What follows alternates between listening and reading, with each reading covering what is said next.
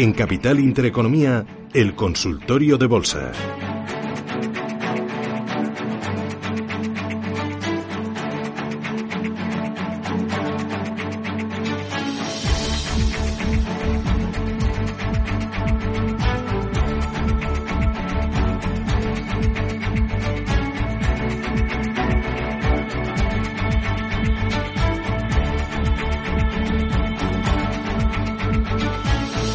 Consultorio aquí en Radio Intereconomía con Roberto Moro, Apta Negocio. Roberto, estás ahí, ¿verdad?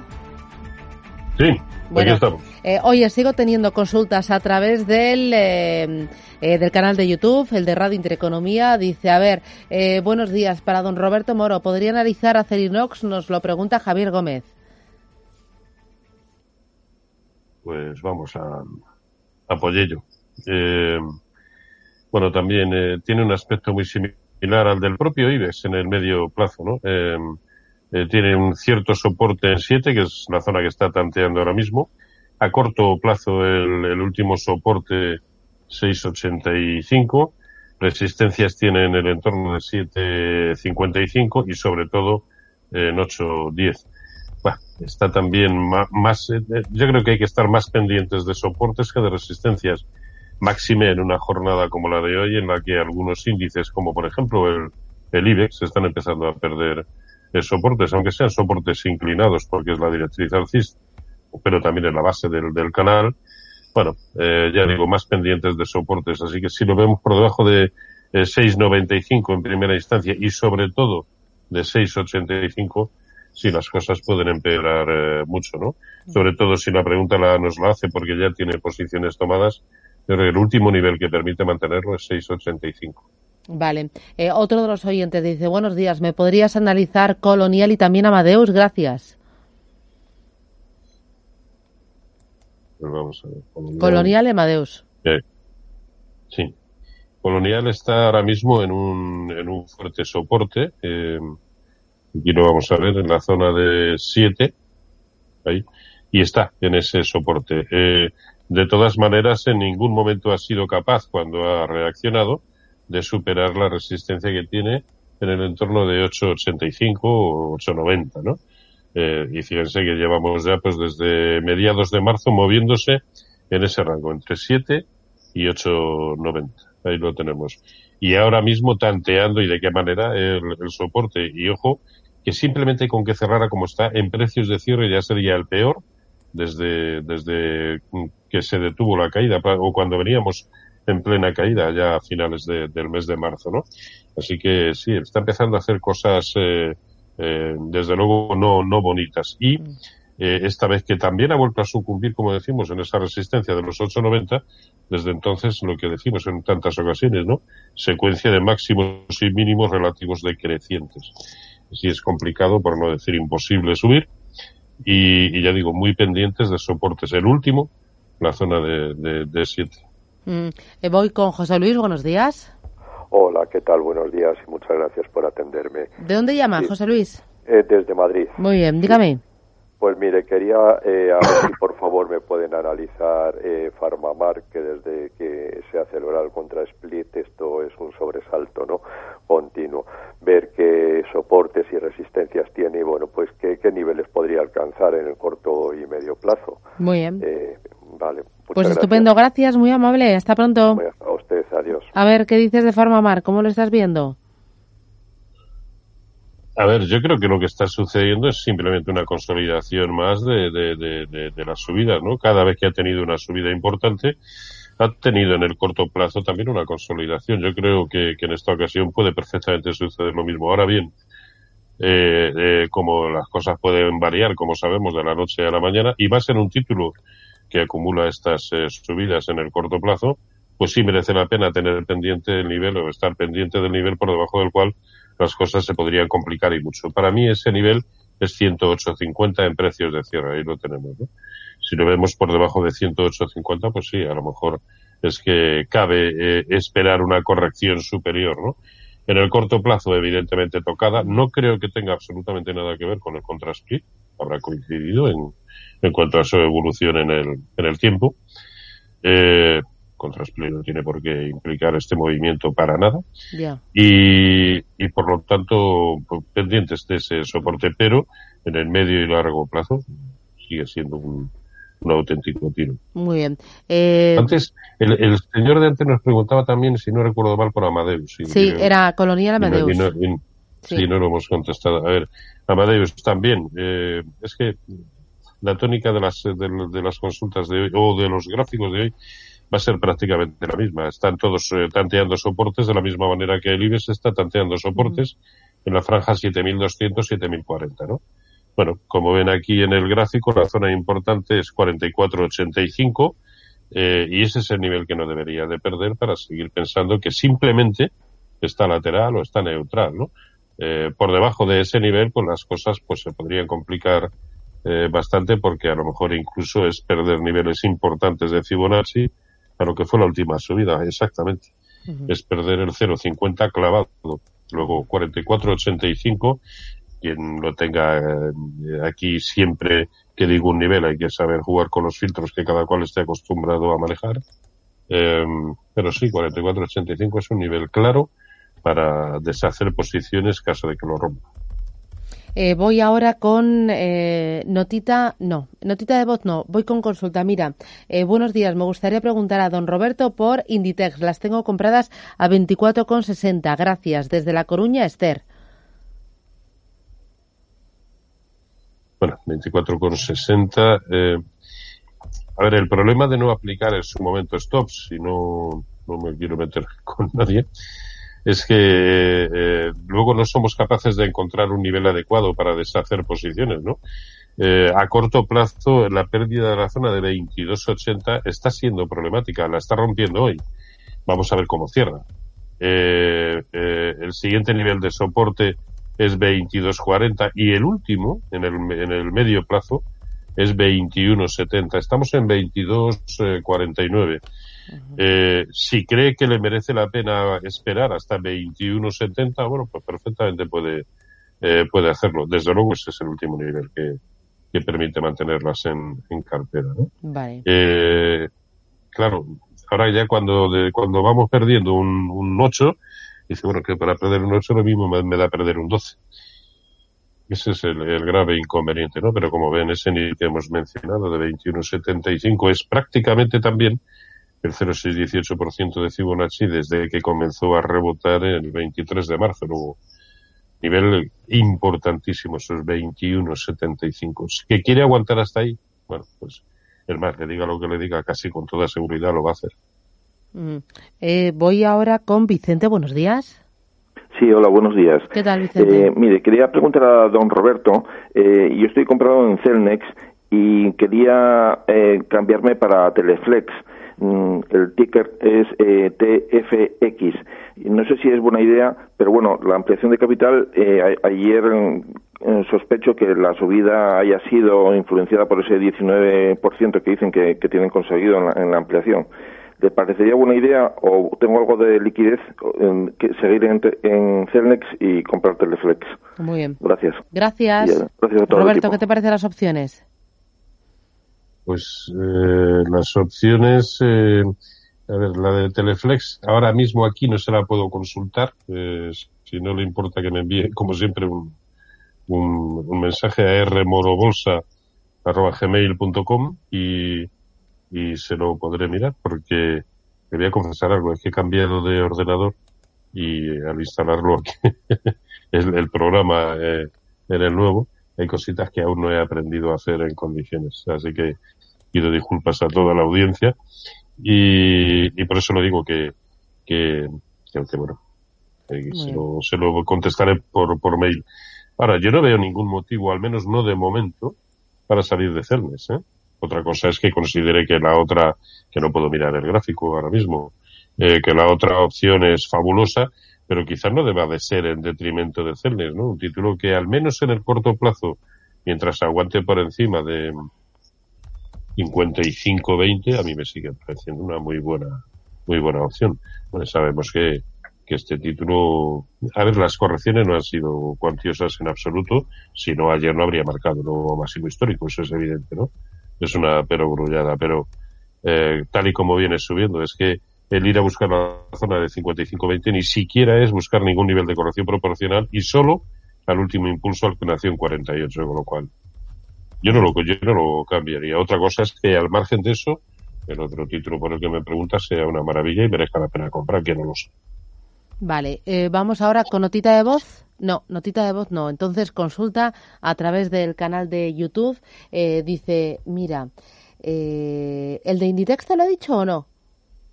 Eh, Roberto, sí, es el que acabo. Vale. Vale, vale, vale. Hay otro, dice, dice, ¿cómo ve ahora Robbie después de que esta semana eh, haya entrado en caídas? Eh, ¿Habría que mantener también posición hasta que Moderna publique resultados de los test de la vacuna?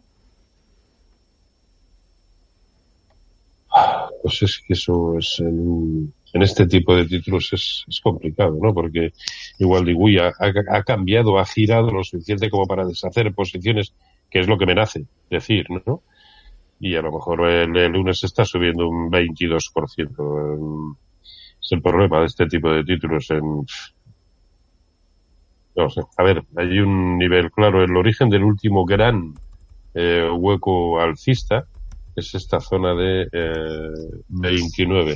Bueno, si lo ve cerrando por debajo de 29, pues a lo mejor sí que hay que cancelar, ¿no? Desde luego la secuencia en el corto plazo no es, no es buena, aunque no podemos hablar de ninguna pauta de giro, al menos no una conocida, pero sí, desde luego las caídas, es decir, algo que hace cinco días valía casi 34 en máximos intradiarios, ahora mismo está en 29.90, ¿no? Pues claro, que, que, que es problemático y nos surgen todas las dudas, pero mirándolo con un poco de perspectiva, mientras aguante por encima de 29 en principio, es que ni siquiera pasa nada en el corto plazo. Ni siquiera en el corto, ya no hablo del medio y largo. Bueno. Uh -huh. eh, voy ahora con notita de voz. Hola, buenos días. Para analizar Prosegur, compradas a 2.18, Prosegur Cash, compradas a 0.78, soportes y resistencias, y a ver si me aconseja aguantar o salirme de alguna. Y alguno para entrar. Muchas gracias y buen fin de semana. ¿Qué dices?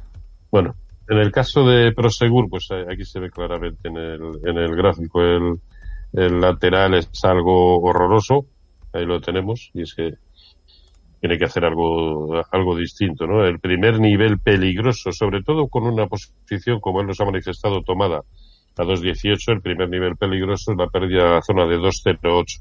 Bueno, yo establecería ahí el stop de esa posición, ¿no? Y en el caso de, de Prosegur Cash, que si no recuerdo mal ha dicho que la tenía a 0.78, bueno, aquí independientemente de lo que suceda posteriormente, eh, lo que vemos es una perfecta sucesión de máximos decrecientes, eh, lo cual conforma una directriz bajista muy, muy, muy clara, eh, pero también mínimos decrecientes, ¿no?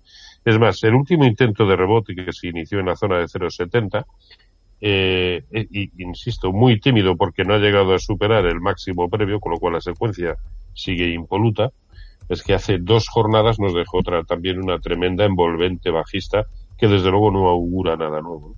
Así que yo no sería, yo no sería muy, eh, muy flexible con esta posición.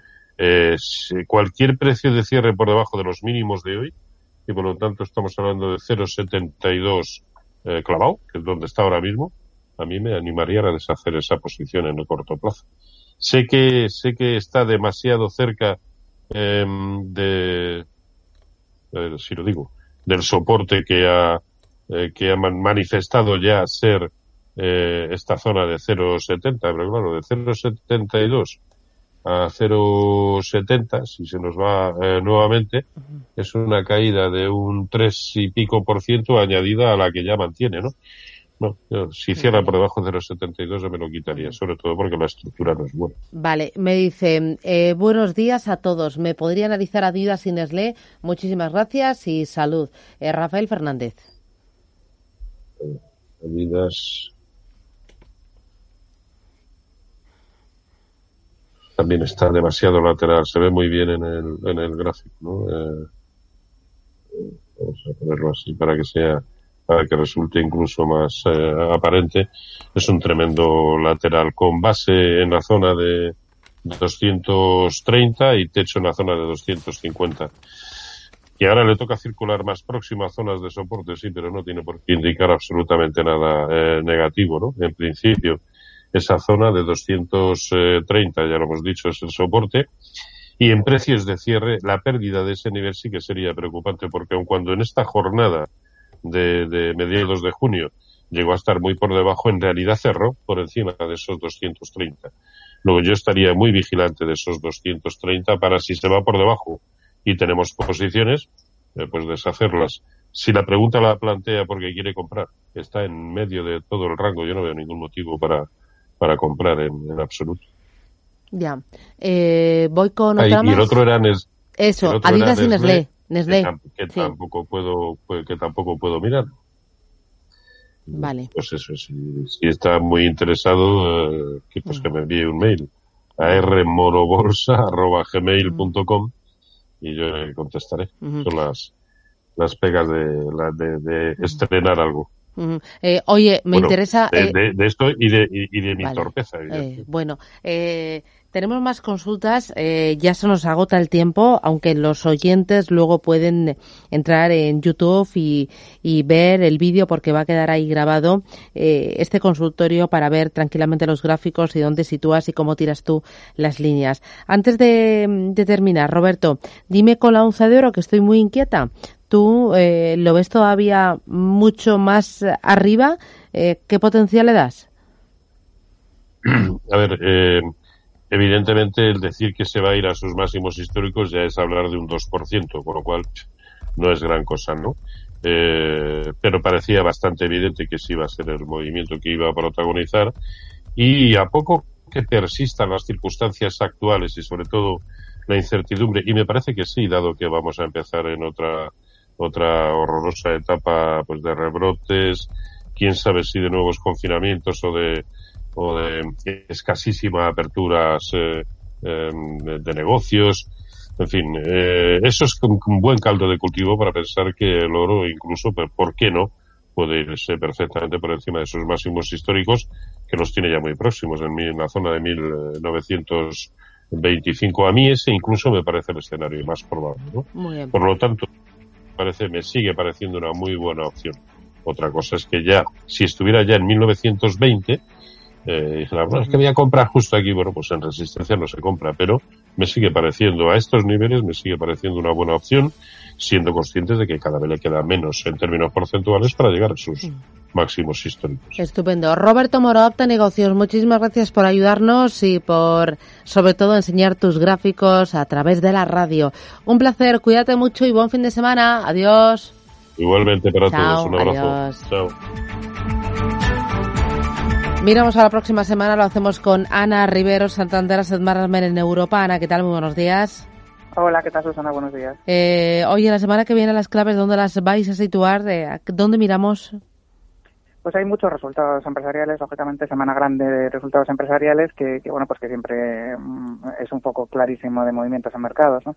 Pero luego en macro también hay, por ejemplo, PIPS, ¿no? PIPS que es muy relevante, PIPS en Europa, en Alemania, eh, y también sale el IFO alemán en Alemania, con lo cual, bueno, en Alemania vamos a tener bastante eh, a lo que mirar, pero también tenemos el PIB en la zona euro, en Francia, en Italia. Es decir, que después de los PMI de hoy, que han salido muy buenos, claramente pues, eh, con, en números de expansión económica, lo cual es extraño, pero bueno, denota el movimiento del consumo, ¿no? Y el movimiento del verano, los viajes, eh, pues, todo esto se está viendo en las confianzas eh, tanto de consumidor como empresarial, pero luego habrá que ver el PIB, ¿no? El dato real, que es lo que, es lo que supone. Y, como es el del segundo trimestre, pues mm, obviamente va a ser malo. Van a ser unos, unos datos eh, que la, sorpresa positiva que podrían dar es que no fueran horrorosos, ¿no? Sino que fueran un, un poquito menos de lo que se espera mm, que, fueran. Pero mm, yo creo que por eso mismo, porque está ya pues casi descontado que ese dato va a ser muy malo, lo que va a centrar la atención van a ser precisamente los resultados empresariales. Ya. Em, oye, y además de los resultados empresariales, el mercado eh, ha encontrado un flotador claro con ese fondo de reconstrucción europeo, sobre todo sectores ligados a sanidad, a tecnología y también a todo lo relacionado con lo verde. Bueno, es una bombona de oxígeno mm, permanente, eso va, va a ser, va a seguir siendo eso eh, nos han puesto el respirador eh, y, y, a, chutarse, ¿no? Como se diría, o sea, la gente está eh, lógicamente muy esperanzada con que ese dinero sirva para reconstruir de verdad la economía y para movilizar ese tipo de sectores para que crezca eh, pues tanto la economía verde como el tema de sostenibilidad eh, y eso es creación de valor a futuro, lo cual eso es un, es un lado muy positivo y lo comentábamos en, otros, en otras ocasiones, lo único que creo que puede pues, traer un poquito de inestabilidad o de, o de pues menos positivismo es el tema de los rebrotes, el tema de la pandemia, porque todo este esfuerzo del Fondo de Reconstrucción lo estás viendo ya, como decíamos, en los indicadores adelantados y los bancos centrales también, que se nos ha olvidado decirlo, pero el miércoles también hay FED, eh, pues ya están eh, totalmente eh, en, modo ayuda absoluta, ¿no? O sea que por ese lado todos son bombones de oxígeno y, y realmente creo que sí que vamos a estar enganchados a esa eh, pues a esa fuente ¿no? de, mm. dinero eh, que va dirigido, como digo, a los sectores de valor añadido y eso es muy bueno. Ya. Oye, ¿cómo ves otros dos grandes temas? Uno, eh, guerra comercial Estados Unidos-China y luego dos, elecciones en Estados Unidos, sobre todo tras el verano, pues ahí se intensificará mucho la información y no es el mercado que descuenta que le interesa más.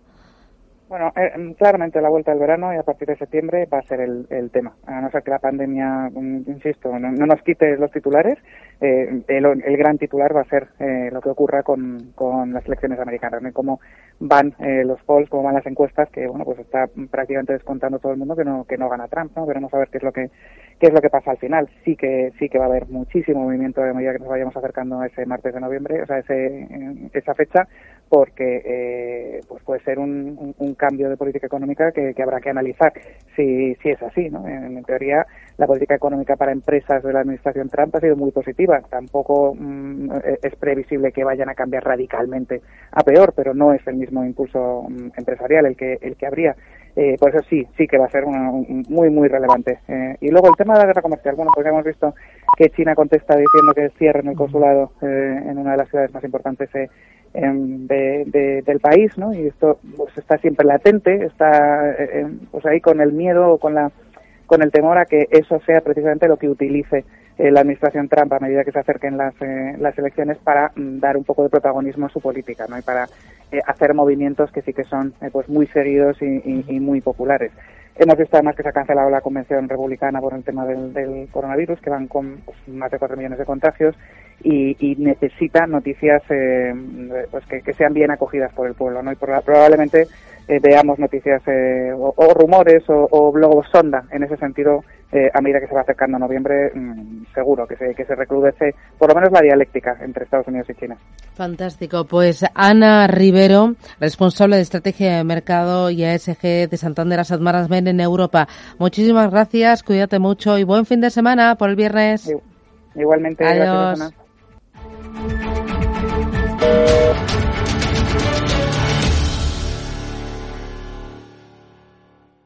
Si caminas solo, irás más rápido. Si caminas acompañado, llegarás más lejos. Luna Sevilla es su asesor patrimonial de referencia. Prestando nuestros servicios como agentes de Caser Asesores Financieros, somos una empresa con amplia experiencia profesional y una clara apuesta por la formación de calidad, la información transparente y objetiva y por el asesoramiento financiero personalizado y continuado. Si desea más información, visite lunasevilla.es o llámenos al 91 762 3442.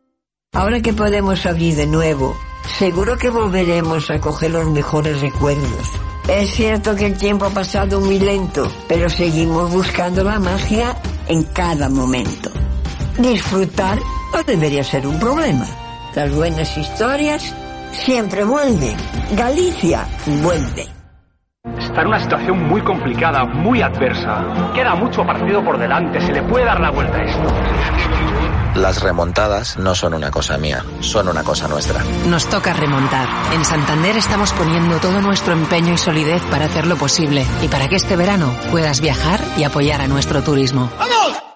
¿Qué tipo de piel tienes? ¿Te la cuidas? ¿Te proteges del sol? ¿Se te cae el pelo o se te hinchan las piernas? ¿Qué perfume puedes regalar? Deja de buscar en internet respuestas confusas porque ahora en Belleza Capital estarás enterado de todo esto y mucho más. Los sábados de 11 a 12 de la mañana en Radio Intereconomía con Katia Rocha. Talento. Talento. Equipo. Gestión. Liderazgo.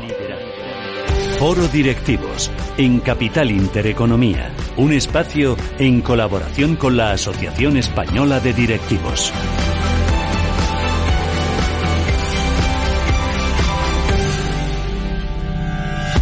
Bueno, hoy en el foro inmobiliario, uy, foro inmobiliario, no, foro directivos, aunque vamos a hablar de inmobiliario pensando en las oficinas, Pues claro, sí, por eso me había por liado yo, liado, eso es.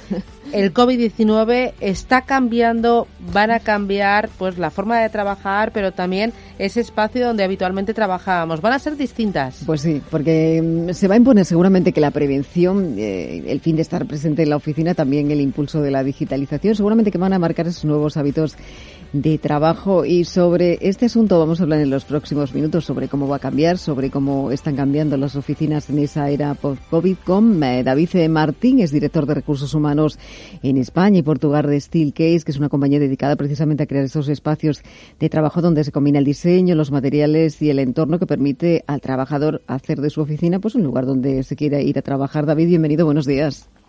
Hola, muy buenos días. ¿Qué tal? ¿Cómo estamos? ¿Bien? Estamos muy bien, gracias a Dios.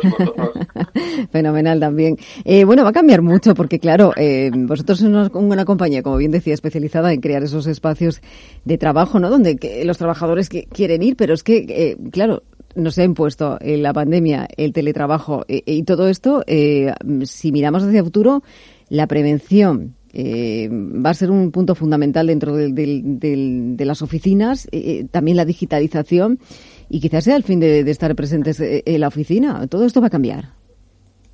Pues sí, efectivamente, el, el COVID ha acelerado algunos procesos y efectivamente, bueno, pues muchísimos estudios de los que tenemos realizado se van confirmando o se han acelerado su confirmación, pero hay otros estudios que, bueno, pues efectivamente demuestran que aquellas verdades que se dan ahora como catedralicias, pues no lo son tanto. Uh -huh. Entonces, bueno, pues efectivamente eh, las nuevas oficinas pues deberán de recoger muchísimas de las cuestiones que has mencionado, uh -huh. pero bueno, tampoco el teletrabajo es la panacea. Ya, ya ha venido eh, para quedarse, David, el teletrabajo o va a ser una medida pasajera eh, para hacer frente pues precisamente a esta crisis no, sanitaria, porque todavía tenemos un año muy complicado por delante. Sin duda, sin duda la situación no es fácil y nos está haciendo a todos volvernos locos, uh -huh. pero no creo que el teletrabajo eh, sea la solución. Eh, somos muy ciclotímicos generalmente uh -huh. todas las todas las personas y de repente nos vamos de un extremo al otro eh, sin, sin razonar demasiado. Creo que, que, hay algunos conceptos que son que son erróneos y que, y que efectivamente nosotros lo tenemos muy bien demostrado y que la historia además nos ha dado la razón.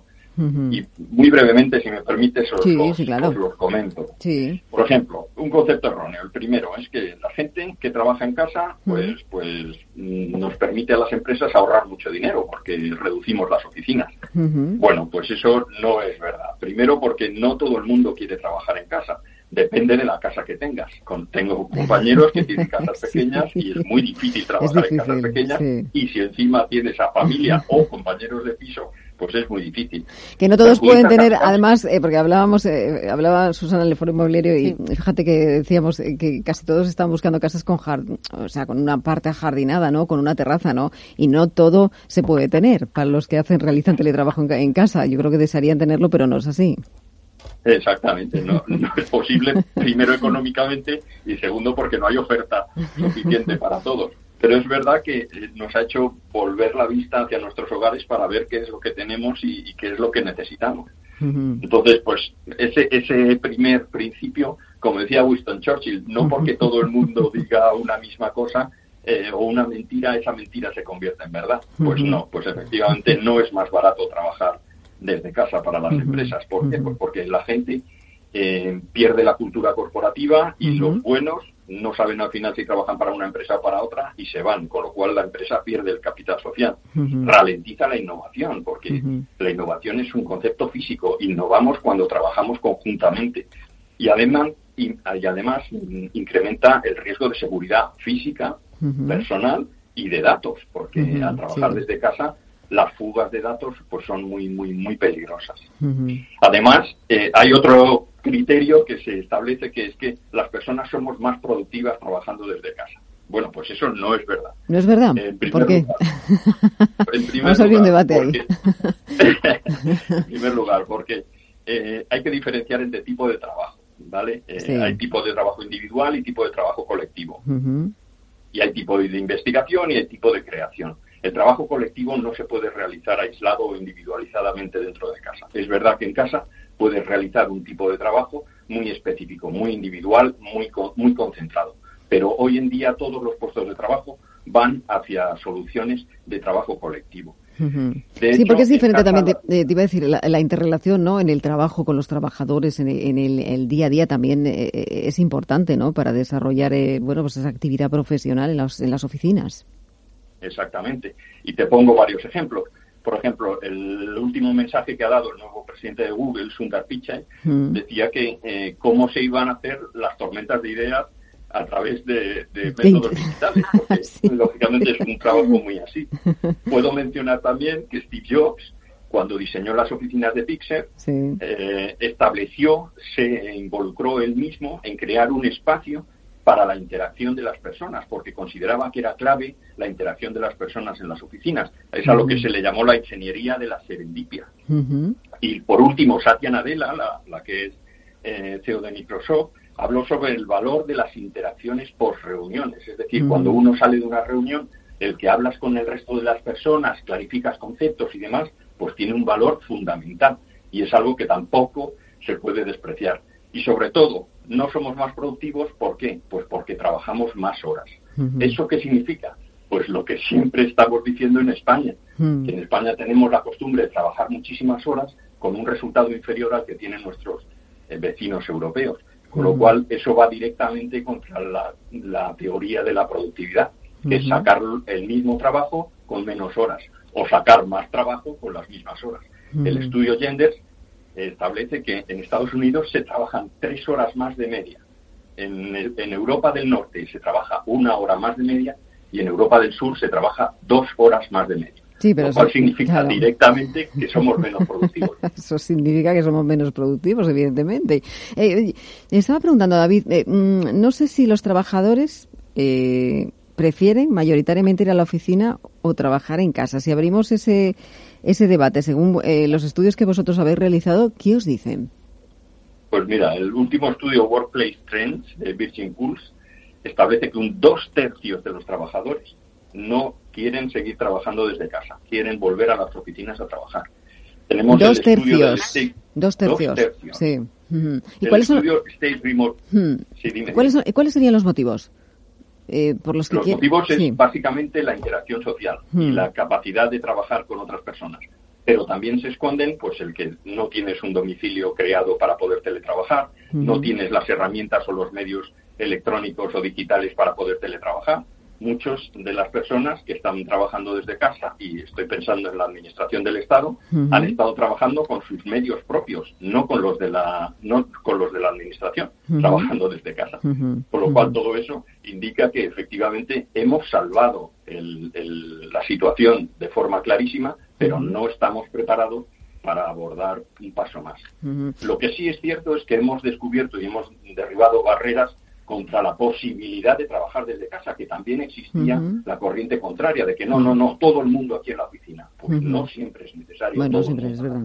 Sí, sí, hemos abierto, eh, bueno, que es posible que, bueno, se pueda teletrabajar en casa, dependiendo también de la actividad que desarrolles, eh, bueno, se puede hacer mejor o, independientemente lo puedes hacer mejor en la oficina, independientemente de todo eso. Pero eh, lo que sí va a cambiar en el escenario futuro va a ser precisamente las medidas de seguridad que se van a tener en cuenta en las oficinas oficinas del futuro. Yo no sé si eh, cuáles serían esos principales cambios, David, que se va a adoptar en las oficinas, eh, bueno, que han sido tradicionales y que, qué es lo que va a cambiar ahora en la, en la oficina después de la pandemia del COVID-19. ¿Cómo sería la nueva situación? ¿Cómo sería esa nueva oficina del futuro?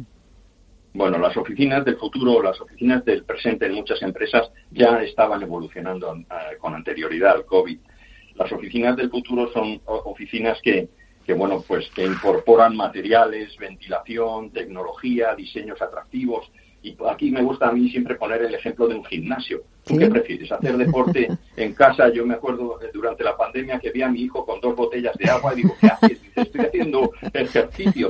¿O tú prefieres ir a un gimnasio donde tienen los medios, donde tienen la situación, donde tienen el entorno, donde tienen un especialista que te ayuda y tal? Pues lógicamente preferimos ir al gimnasio, con lo cual los espacios de trabajo no valen todos. Es verdad que ahí sí que vamos a, tener que replantearnos qué tipo de oficina tenemos. Si tenemos una oficina atractiva, que la gente al venir a trabajar a nuestra oficina va a liberar todo su potencial o si no la tenemos.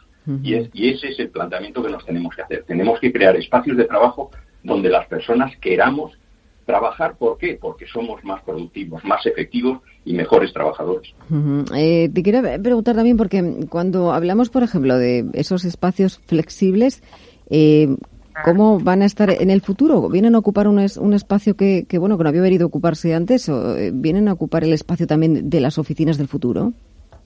A ver, ese, ese término, el espacio flexible, es, es muy confuso. Entonces, para intentar centrarlo, ¿Qué significa espacio flexible? Sí, porque no todo vale, ¿no? Como espacio flexible. Exactamente. Bien. Espacio flexible significa adecuar el espacio a las necesidades del trabajador. Tú si estás en un puesto y solamente puedes estar en un puesto de trabajo, cuando necesitas moverte, reunirte, hablar por teléfono, no sé qué, te tienes que levantar de ahí, no, no puedes estar ahí. Con lo cual, las oficinas tienen que diseñar de una forma flexible los espacios de trabajo para que el propio trabajador, en función de lo que necesite, pueda elegir aquello que quiere trabajar. Y vuelvo al ejemplo del gimnasio. Si lo que quieres es trabajar bíceps, pues utilizas unas herramientas. Si lo que quieres es correr sobre la cinta, pues te vas a la cinta. Si lo que quieres es abdominales, pues te tiras en el suelo y haces unas, unos abdominales. Eso el espacio de trabajo lo tiene que tener diseñado en forma de necesito hablar por teléfono, pues me meto en un phone booth y hablo por teléfono sin molestar al resto de la organización. Necesito reunirme en una sala ágil donde nos reunimos de pie y movemos el mobiliario en función de lo que necesitamos para crear conjuntamente con mi equipo. Pues lo tengo. Necesito eh, tomarme un café de forma desenfadada y seguir trabajando con el resto de mi equipo o de mis compañeros. Pues lo tengo. Eso es lo que significa una oficina flexible. Y sobre todo hablar y compartir ¿no? Eh, las experiencias, el día a día de lo que ocurre también en una oficina. es, fundamental, el, ejemplo, el ejemplo claro lo tenemos en la cantidad de webinars que hemos tenido. Muchísimos, hemos parado. Muchísimos, todos hemos participado y hemos impartido webinars. ¿Por qué? Quedaba pues miedo al principio, pero luego todo el mundo se ha animado a hacerlo, también es cierto. Exactamente, exactamente, porque somos entes sociales por naturaleza. Entonces, bueno, pues necesitamos ese contacto humano, lo necesitamos imperiosamente. Eh, ¿Cómo puede convertirse, David, también eh, una nueva oficina ¿no? Eh, en una ventaja competitiva? pues eh, sencillamente el, reto más importante que tenemos todas las empresas es la lucha por el talento. Hmm. Aquella, aquella empresa, aquella oficina que sea capaz de atraer el talento, que sea capaz de que las personas quieran trabajar allí y no quieran salir de allí, esa, esa, esa guerra por el talento la vencerán. y, es, y es la guerra clave que tenemos todas las empresas. ¿Por qué? Porque el talento es muy escaso. y, te quería preguntar, ahora que hablas del talento, y, yo quería hablar, eh, hacerte referencia a los jóvenes, ¿no? No sé si los jóvenes buscan otro tipo de oficina mm, de la que hemos tenido ahora de forma tradicional. ¿Qué es lo que están buscando ellos? Pues mira, el, tenemos también un informe, el informe Gensler, que establece que la generación Z, que son pues los últimos que están incorporándose ahora a los, a los y los que se incorporarán en el próximo futuro, y los millennials prefieren eh, acudir a las oficinas en un 90%. Eh, eso sí, en los horarios que a ellos les conviene, porque la generación millennial es totalmente flexible, totalmente abierta, que es lo que todos queremos también. ¿Para qué? Pues para mejorar temas como la conciliación y demás la conciliación no se mejora con el teletrabajo, la conciliación eh, se mejora con flexibilidad. Es decir, es como si vas al médico y dices, me duele la cabeza, pues ponte una tirita. Pues no, me duele la cabeza, me tomo un medicamento. Oiga, necesito conciliación. Pues bueno, pues ten flexibilidad. Y eso es lo que la generación joven demanda.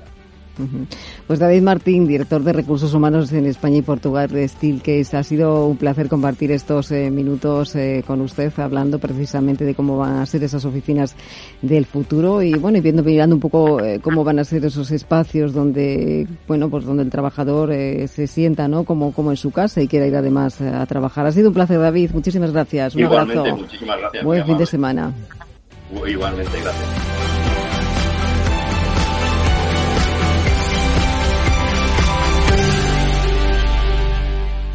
Cryptoro Multi-Exchange es la plataforma que centraliza todas tus cuentas de criptos bajo una única interfaz. Te permite hacer un trading fácil con trailing stop y realizar arbitraje de forma segura entre todas tus cuentas. Sin comisiones, sin custodia, tus fondos siempre en tus cuentas. Olvídate de complicaciones con Cryptoro Multi-Exchange. Cryptoro.com. FinTech for a New Era.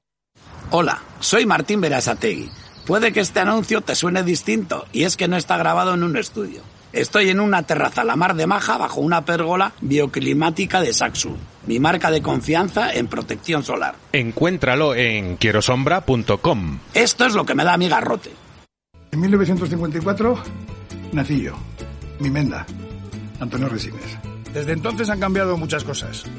A mí que todo cambie me parece muy bien, pero que las cosas importantes no me las toquen. Sí, sí, sí, que no me las toquen. 1954 del Pozo. Que lo bueno nunca cambie. Hasta luego. Nuestro comercio se merece un 10. ¿Y tú? También. Busca el distintivo 10 en todos nuestros establecimientos comerciales y pagando con las tarjetas de Caja Rural tendrás un descuento del 10% en todas tus compras porque os merecéis un 10. Infórmate en ruralvía.com. Caja Rural de Zamora, al lado de la gente y siempre contigo. Capital Intereconomía les ofrece la noticia sostenible de la semana. Ferrovial diseña nuevos pasos de fauna específicos para murciélagos en la autovía A7, una variante Barranco de la Batalla en Alcoy, Alicante, para proteger esta especie autóctona. Ante la singularidad en los desplazamientos de los murciélagos, Ferrovial propone una estructura ligera que cumpla con el objetivo de evitar procesos de fragmentación de las poblaciones de quirópteros existentes y que a su vez no implique los sobrecostes propios de una gran infraestructura de paso como un falso túnel.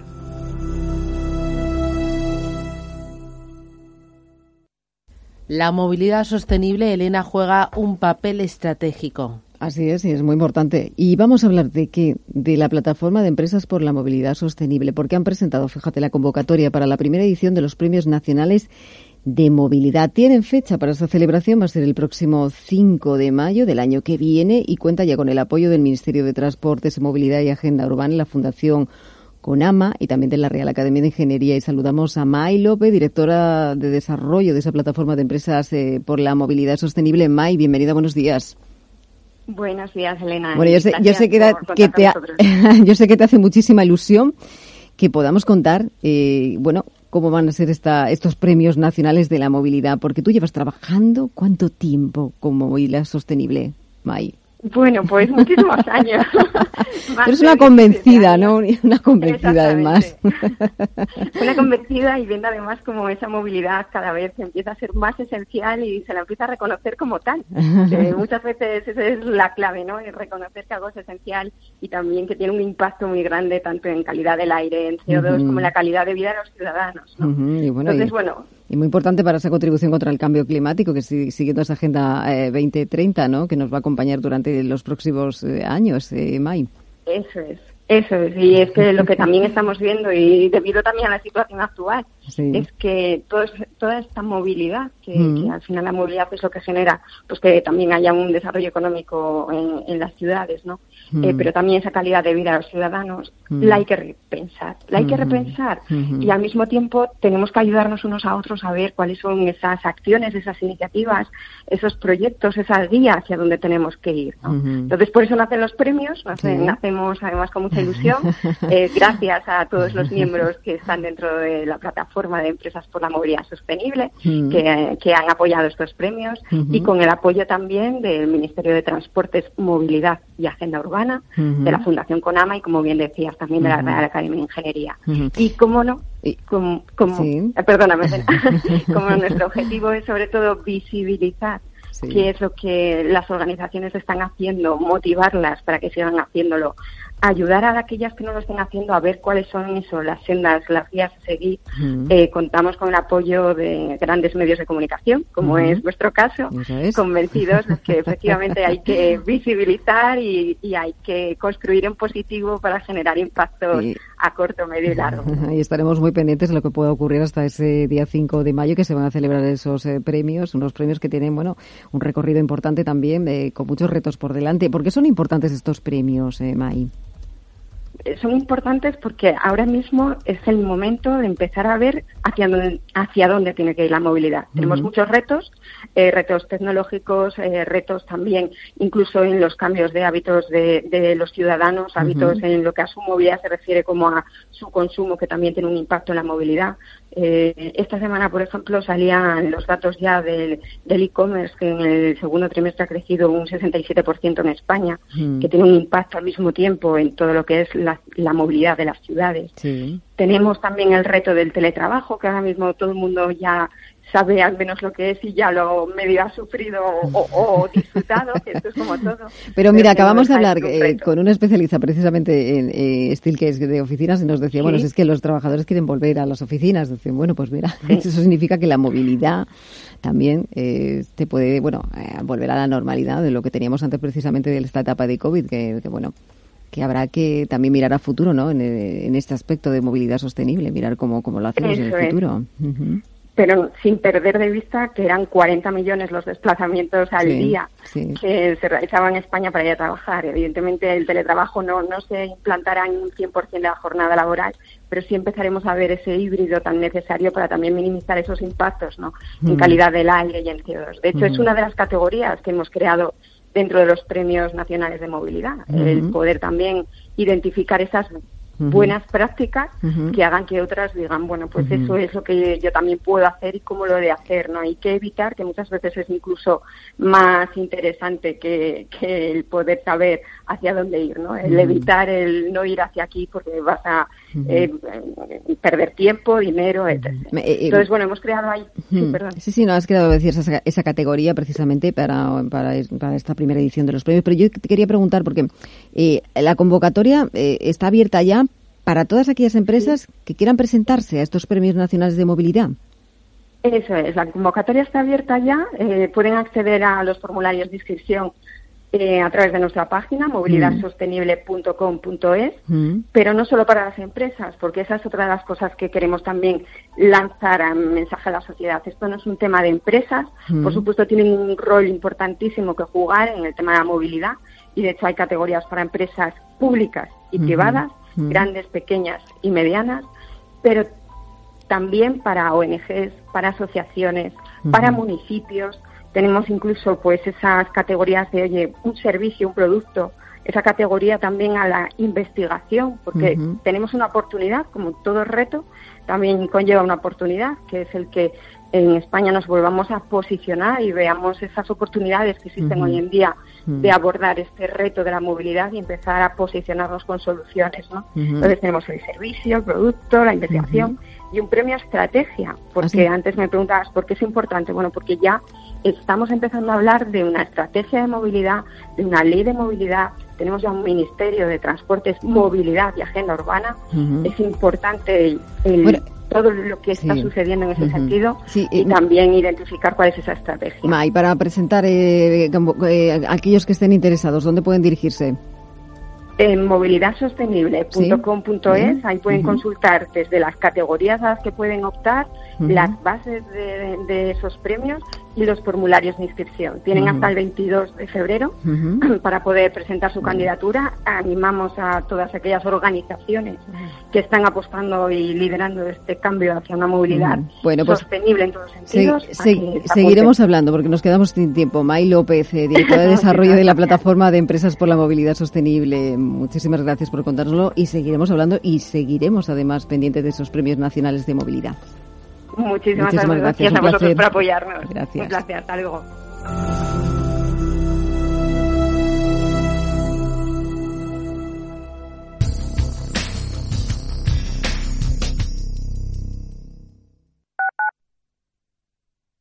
Urbanitae es una nueva plataforma de inversión inmobiliaria que te permite invertir a lo grande con cantidades pequeñas. Uniendo a muchos inversores, logramos juntar el capital suficiente para aprovechar las mejores oportunidades del sector. Olvídate de complicaciones. Con Urbanitae ya puedes invertir en el sector inmobiliario como lo hacen los profesionales. Quiero alquilar mi casa, pero ¿y si los inquilinos no me pagan o no cuidan el piso o tengo quejas? Deja de preocuparte, porque en Renta Garantizada te protegen de todo. Cobrarás tu alquiler todos los meses aunque no pague el inquilino y se ocupan de la gestión del día a día. Y tú, tranquilo. Infórmate en el 910 1095 o en rentagarantizada.es. Alquiler garantizado. Muchos sostienen que la toma de decisiones es un proceso inconsciente y que al escuchar las distintas opciones ya sabes lo que quieres, aunque tardes en decidirte.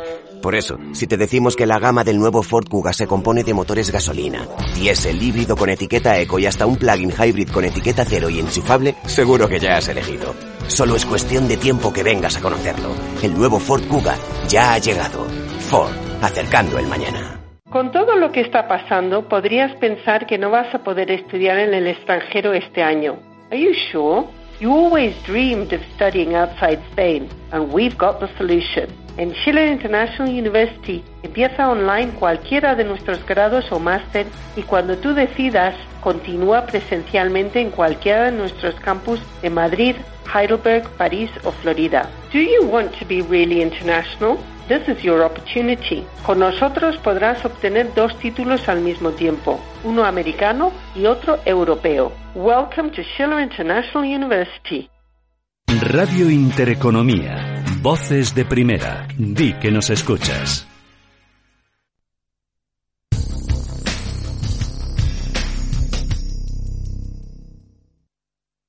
Cada sábado, en Rienda Suelta, te contamos todo lo que se cuece en el panorama ecuestre. Deporte, actualidad, ocio, cultura, tradición, salud y mucho más. De 2 a 3 de la tarde, todos los sábados, en Radio Intereconomía, galopamos en las ondas con Rienda Suelta.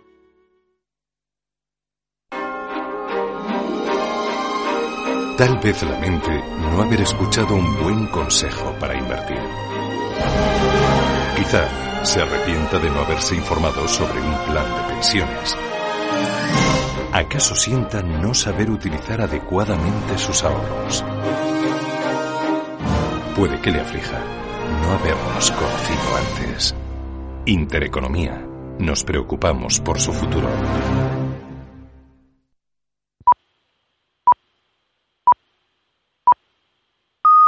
Son las 11 de la mañana, las 10 en Canarias. Radio Intereconomía. Boletín informativo. Muy buenos días. Los presupuestos generales del Estado amenazan con convertirse en un gran dolor de cabeza para el Gobierno. No solo estamos batiendo récords con la prórroga de cuentas de Montoro, sino que una vez anunciado que se abre el proceso de presupuestos para 2021, no dejan de surgir enfrentamientos internos entre las distintas facciones del Gobierno. Ante esta situación, la ministra de Defensa, Margarita Robles, ha restado importancia a esas divergencias entre Pablo Iglesias y María Jesús Montero. Desde uno de los partidos con los que asegura Montero que negociará, desde Ciudadanos, Edmundo Val tacha las propuestas de Podemos de irreales y ha aprovechado para explicar qué presupuestos ha de tener, en su opinión, España. La responsabilidad en este momento está en manos del señor Sánchez, que tiene que presentar unos presupuestos responsables, unos presupuestos moderados, unos presupuestos eh, centrados eh, que establezcan ese tipo de soluciones para todos los españoles. No nos olvidemos que al final ellos, el gobierno, gobiernan para los españoles y nosotros desde la oposición representamos también a los españoles y en eso solamente tenemos que estar. Si el señor Sánchez cumple con esta con esta exigencia que le impone Europa en relación con esta ayuda, desde luego nos va a tener de su lado otro de los frentes que tiene abierto el Ejecutivo es la deslocalización de las plantas de Alcoa en España. En torno a la situación de la de San Cibrao, donde hay un comprador interesado, parece que la solución está cercana, pero la compañía sigue poniendo trabas. José Antonio Zam, presidente del comité de empresa de esa planta de Alcoa en San Cibrao, ha explicado aquí en Capital Intereconomía el punto en el que está todo el conflicto lo primero que tienen que hacer es obligar Alcoa a, que venda ese socio industrial que dice que hay. Sabemos que hay muchos interesados en nosotros somos una planta que solo tiene un problema, que es el problema del marco energético que eh, está actualmente legislando sobre él y si el gobierno quiere arreglar el problema, quiere poner ese marco energético y tiene un socio industrial, que podemos ser muy competitivos y tener una salida para los próximos 40 años. Ahora bien, hace falta que eso se materialice y se materialice antes del día 4, porque si no nos veremos abocados a, a un problema y mientras hablamos también de ese dinero que va a llegar desde Europa, es un dinero que tiene pendientes unos trámites, son 140.000 millones, ya saben, casi 73.000 en subvenciones que se esperan como agua de mayo, pero el portavoz de la Comisión Europea en España, Yanis Virbilis, ha explicado en Capital Intereconomía que hasta enero, hasta dentro de cinco meses, el dinero no llegará. El acuerdo del Consejo Europeo es un paso importante, quizás lo más importante, pero no es el final del camino. Tiene que pasar por la ratificación eh, nacional, por los parlamentos eh, nacionales y también hay muchos textos que tienen que ser adoptados a partir de ahora y nosotros queremos que todo se haga de manera muy rápida para que el dinero alcance los países que más lo necesitan, como España, ya a partir de enero de 2021, entonces es solamente cinco meses. Y hablamos ahora de Bankia, que está presentando su estrategia digital post-pandemia. En esa presentación, Carlos Torres, director corporativo de transformación y estrategia digital en Bankia, ha hablado del incremento de uso de sus canales digitales durante la pandemia, lo que ha permitido dar el servicio adecuado a los clientes y además, ha señalado Torres, no ha supuesto un incremento de costes para la entidad. Muchísimos accesos en la app. Eh, diariamente hemos tenido eh, más de eh, entre 2, 1 y 2 millones de accesos diarios eh, en la app, casi la mitad, casi, casi un millón eh, más o menos en el mundo de la web permanentemente, solo hablo del mundo de particulares porque en el mundo de empresa también ha habido muchísimos accesos. ¿no? Esto en términos de coste no, no ha sido muy significativo. Hicimos todos los planes de eh, reforzar las infraestructuras el rojo manda la renta variable, el IBEX cae un 1,42%, está en 7.280 puntos. Hay pocos valores en positivo, el que más Bankinter arriba un 1,51, Melia Hoteles gana un 1,27, recorta Celnex un 5,30, Grifols cae un 4,84%. En París el CAC se deja un 1,69%, algo más, un 1,79 recorta el DAX alemán. El Eurostock pierde un 1,79 también. Y el FTSE londinense, el que menos cede hasta ahora, se deja un 1,43%. Miramos a las materias primas donde vemos con avances tanto el Brent como el West Texas. El barril de tipo Brent sube algo más de medio punto porcentual, está en 43,56 dólares. El West Texas un 0,73 arriba, se coloca en 41,37. En cuanto a las divisas, un euro se cambia por 1,1595 dólares y por 123,38 yenes. Otras noticias.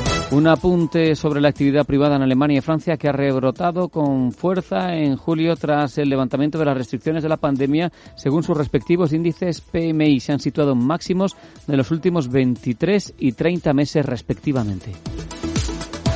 Hasta aquí el boletín. Se quedan con Capital Intereconomía. Síganos en la página web, en la app y en Twitter, arroba R Intereconomía.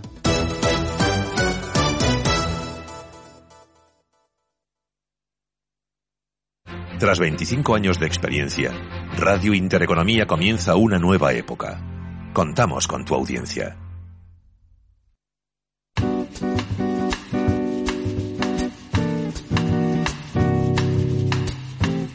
Este verano no te pierdas las oportunidades que llegan a El Corte Inglés. Para renovar tu armario tienes descuentos del 60% en una amplia selección de tus artículos y marcas favoritas de moda y accesorios, solo del 23 al 29 de julio. ¿Un 60% de descuento para vestirte en todas las ocasiones? Pues sí, un 60% en marcas como Desigual, Joy, Scalper, Pepe Jeans, Gag, Goco y muchísimas marcas más. ¿Que tienes un evento especial y quieres llevar un vestidazo, pues te lo llevas con un 60% de descuento. Si tu plan favorito de este verano es bajar a tomar algo en la terraza con los amigos, pues hazlo cada día con un accesorio diferente porque están con el 60% de descuento. Que cambies de trabajo y quieres un traje a juego con tus nuevas responsabilidades, pues lo has adivinado, tienes también un 60% de descuento.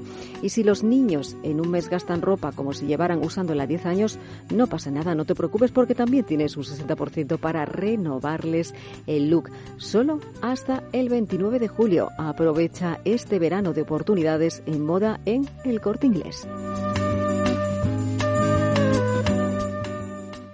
El Instituto Tecnológico Telefónica te forma en nuevas profesiones. Formación profesional oficial y 100% online. Consigue el título de técnico superior en desarrollo de aplicaciones web o en multiplataforma y aprovecha las prácticas en el grupo Telefónica o en empresas colaboradoras. Infórmate en institutotecnológico.telefónica.com.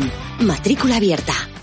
Incertidumbre en los mercados se convierte en volatilidad. ¿Sabía que se puede operar en ella a través de CMC Markets? Al alza o a la baja. Opere en volatilidad, ETFs, índices, acciones, petróleo y hasta casi 10.000 productos desde una única plataforma. La plataforma de CMC Markets. CMC Markets. Opere a su manera. Llámenos al 911-140-700 o entre en cmcmarkets.es e infórmese. El 78% de las cuentas de inversores minoristas pierden dinero dinero en la comercialización con CFDs con este proveedor. Debe considerar si comprende el funcionamiento de los CFDs y si puede permitirse asumir un riesgo elevado de perder su dinero. Érase una vez una tarjeta de crédito, la tarjeta revolving, que te prometía más cosas que el genio de la lámpara, pero pasó el tiempo y te diste cuenta de que aquello era un cuento. El genio se había quedado con tu dinero. ¿Quieres recuperarlo? Nosotros lo haremos por ti. Somos Durán y Durán Abogados y sabemos cómo hacerlo. Entra en duranyduranAbogados.com y que no te vengan con cuentos.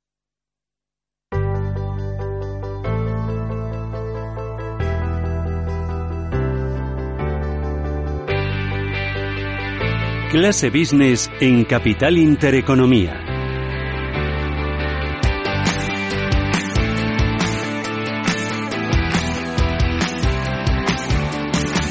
8 minutos de la mañana, ojo, porque estamos eh, preocupados. ¿Por qué? Porque Francia decide hoy si cierra su frontera con España y Reino Unido. ¿Con Reino Unido qué pasa? Pues con Reino Unido que se está planteando volver a establecer esa cuarentena obligatoria para todos los turistas que visiten España y que vuelvan a Reino Unido a un aumento de contagios. Y hay una gran compañía como es que ya ha avisado que va a cancelar todos los viajes a España si hay cuarentena. Nos acompaña Domenech Biosca. Biosca, ¿qué tal? Buenos días. Buenos días. Eh, y Maribel Rodríguez. Maribel, ¿qué tal? Buenos días.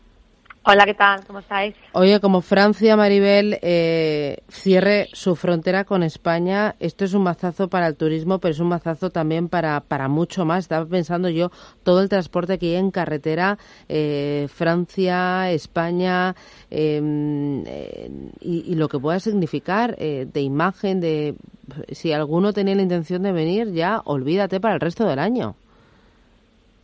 Bueno, básicamente lo que demuestra esto es que hay una falta de coordinación a nivel europeo de los gobiernos y que esto va a repercutir o puede repercutir en 10 millones de pérdidas de, empleos, incluso en, la propia comunidad. Entonces, es, eh, porque obviamente, eh, si no miramos como conjunto, miramos a nivel individual lo que pasa en cada país, pues esto se va a ver reflejado en todo, ¿no? Con lo cual, en ese sentido, muestra una total descoordinación y, y poca unidad, lo cual es una pena teniendo en cuenta que esta semana precisamente se había llegado a un, a un acuerdo ¿no? para lo que va a ser la recuperación de Europa. Es, es una tristeza, esperemos que, que no pase lo de Reino Unido. Nosotros hoy estábamos eh, mandando, digamos, una nota a, los medios allí, explicándole de qué supondría esta pérdida y lo que afectaría y, bueno, pues intentando que así no suceda. Pero vamos, desde luego no son, no son buenas noticias, teniendo en cuenta que además existen muchas maneras de poder viajar de manera segura y siguiendo las recomendaciones y estando coordinados sería súper fácil, factible y evitaríamos esta pérdida masiva de trabajos y de impacto en la economía. Mm, Biosca, cada vez va a haber más hoteles que van a decidir no abrir sus puertas, imagino. Bueno, en España, hacia un 70% datos de ayer mm, están cerrados y difícilmente algunos se abrirán, pero bueno, más de muchos cursos de tontos. En París solo hay un 30% y el 80% menos de gente que va a París, ¿no? Y así mm. si repasamos todos los destinos más o menos turísticos es lo mismo. Y estoy de acuerdo con Maribel, cuando no hay coordinación se llega tarde en un negocio que es de emociones y en consecuencia de miedo. Si esto fuera vender tornillos, pues sería distinto, estamos vendiendo emociones. Y luego el otro tema que lo que hablamos aquí es lo menos importante. El impacto lo tiene lo que los medios del propio destino, mercado emisor, está hablando de lo que está pasando en España o en otros países. Y estos pues no son amigos, ¿no? Son, son un poco pues eh, preveyendo eh, que no haya consecuencias a su población.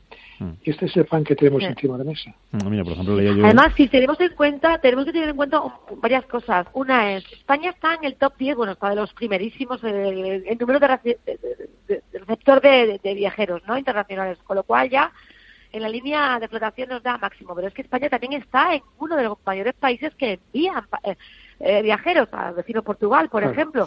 Con lo cual es que el efecto es, es brutal. Y cada 2,7% de aumento en viajeros haría recuperar un millón de empleos. Con lo cual estamos hablando de que movernos en puntos tan bajos ayudaría muchísimo, pero también nos, hace perder, con lo cual es, bastante sorprendente teniendo en cuenta que, ya te digo, utilizando mascarillas, distancia, distancia social, todas las medidas y protocolos que se han implementado, que estamos capaces de, de, hacer, ¿no? Eso facilita y, y, y ahorra. Obviamente nadie va a garantizar que no haya contagios. Hemos dicho que hasta que no haya una vacuna es absolutamente imposible, pero es que no podemos esperar a que esto suceda porque entonces apaga y vámonos, con lo cual es bastante dramático para un país sobre todo como España. Pero es que, mm. que la Unión Europea no se coordine en esto, esta falta de, coordinación es, es malísimo y va a tener repercusiones mayores y no ahora.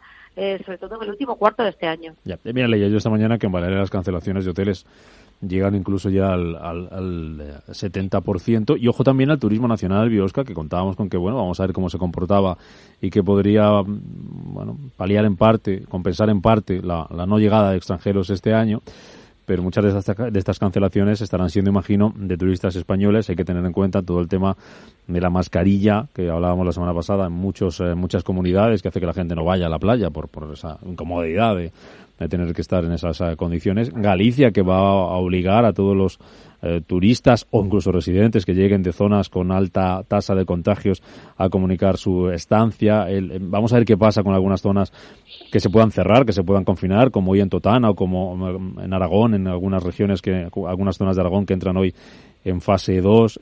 todo eso puede hacer que mucha gente cancele o, no se termine. Habrá mucha gente de, última hora, siempre lo ha habido, este año imagino que más, y que al final no se animen a viajar, ¿no, Biosca? Claro. Voy a ser soy, eh, eh, reconozco que voy a ser bestia, pero mira, si hay una, un miedo a ataque terrorista, se moviliza todo el mundo y se evita o no se evita.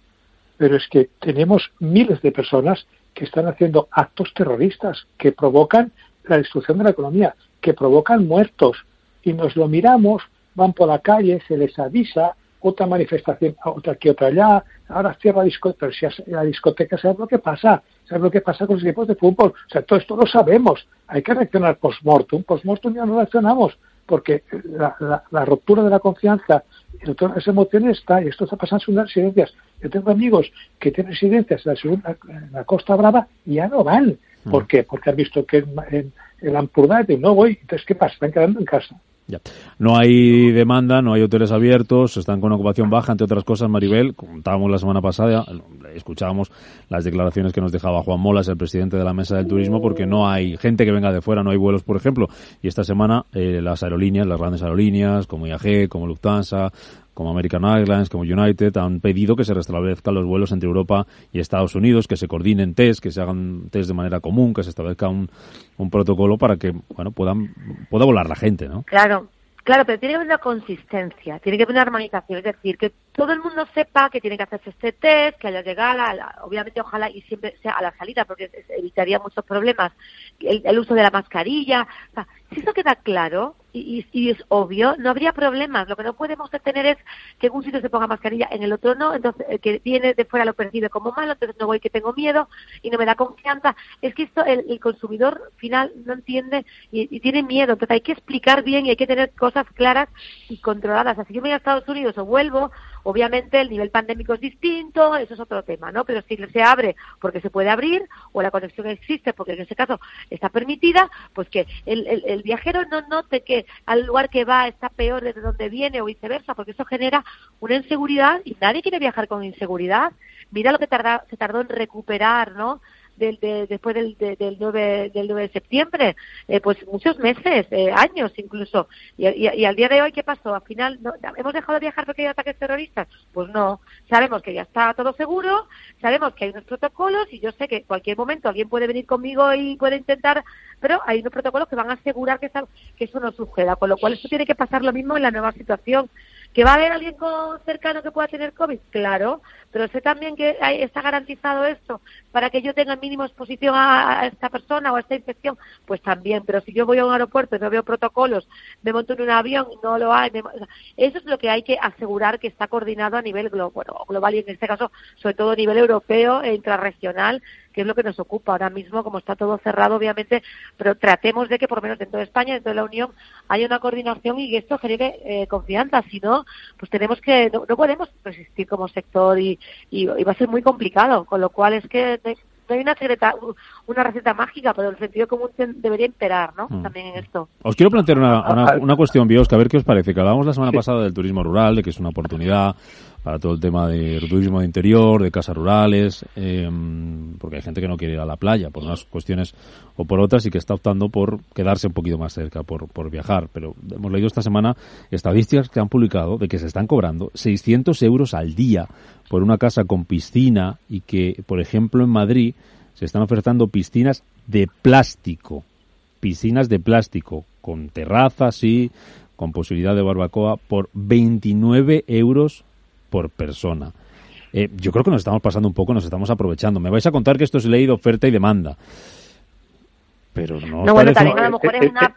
Sí, a ver, a ver, también me imagino que a lo mejor es una noticia que hay una piscina y, ya es noticia. Quiero bueno, pero pero pero los, precios están pero los precios están como están, Maribel, ¿eh? No entiendo que todo el mundo esté cobrando 29 euros por una piscina de plástico, pero los precios los que hemos podido y la gente que haya mirado cómo está el turismo rural cerca está mucho más caro que irte mm. a Benidorm, que irte a Valencia, que irte que, que, que, irte a Málaga, ¿eh? eh ojo, no nos estemos pasando también. El componente seguridad tiene precio. Hay gente que se pasa y quedará castigado.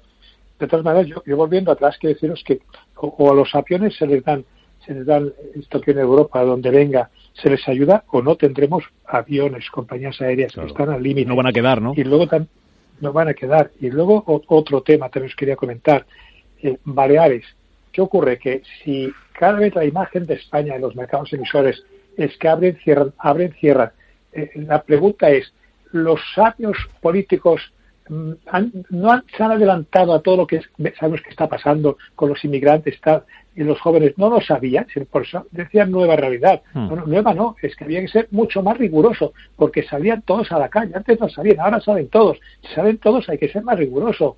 No hmm. puede ser que, que, pase esto. Alguien, alguien se ha chutado un puro debajo de la encina, ¿no? Oye, Maribel, ¿cómo estáis viendo el tema de barajas? El, debate que hay sobre los controles en barajas, si hay que extremar las, las precauciones, los, controles, la detección de, cajo, de casos de la Comunidad de Madrid, denuncian que de 77 casos que han em, positivos de, por coronavirus en, barajas, que el gobierno solo ha, localizado cuatro.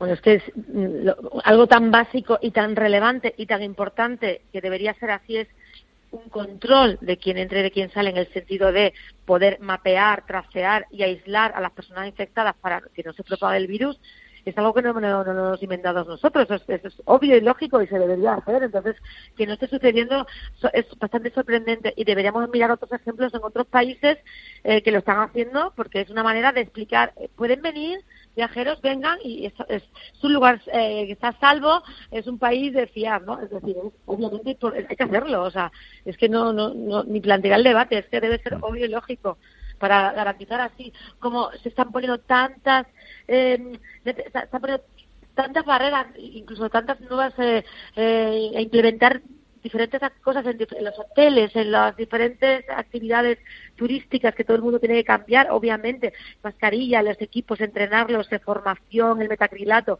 pues igual en, Barajas, ¿no? Que es la puerta mm. de entrada. Y si queremos tener un Barajas abierto, que funcione y que haya conectividad a nivel internacional, que es fundamental para conectar Europa con Latinoamérica, para conectar Europa con, Norteamérica también, pues habrá que dar una garantía de mm. decir, mira, podéis venir fácilmente, salir fácilmente, porque cualquier cosa que pase lo tenemos controlado. Es que eso mm. es de, primero de, de seguridad. De Barajas y Atocha, Biosca, que no se nos olvide, por ejemplo. Bueno, Atocha o cualquier estación de tren de cualquier ciudad importante, ¿no?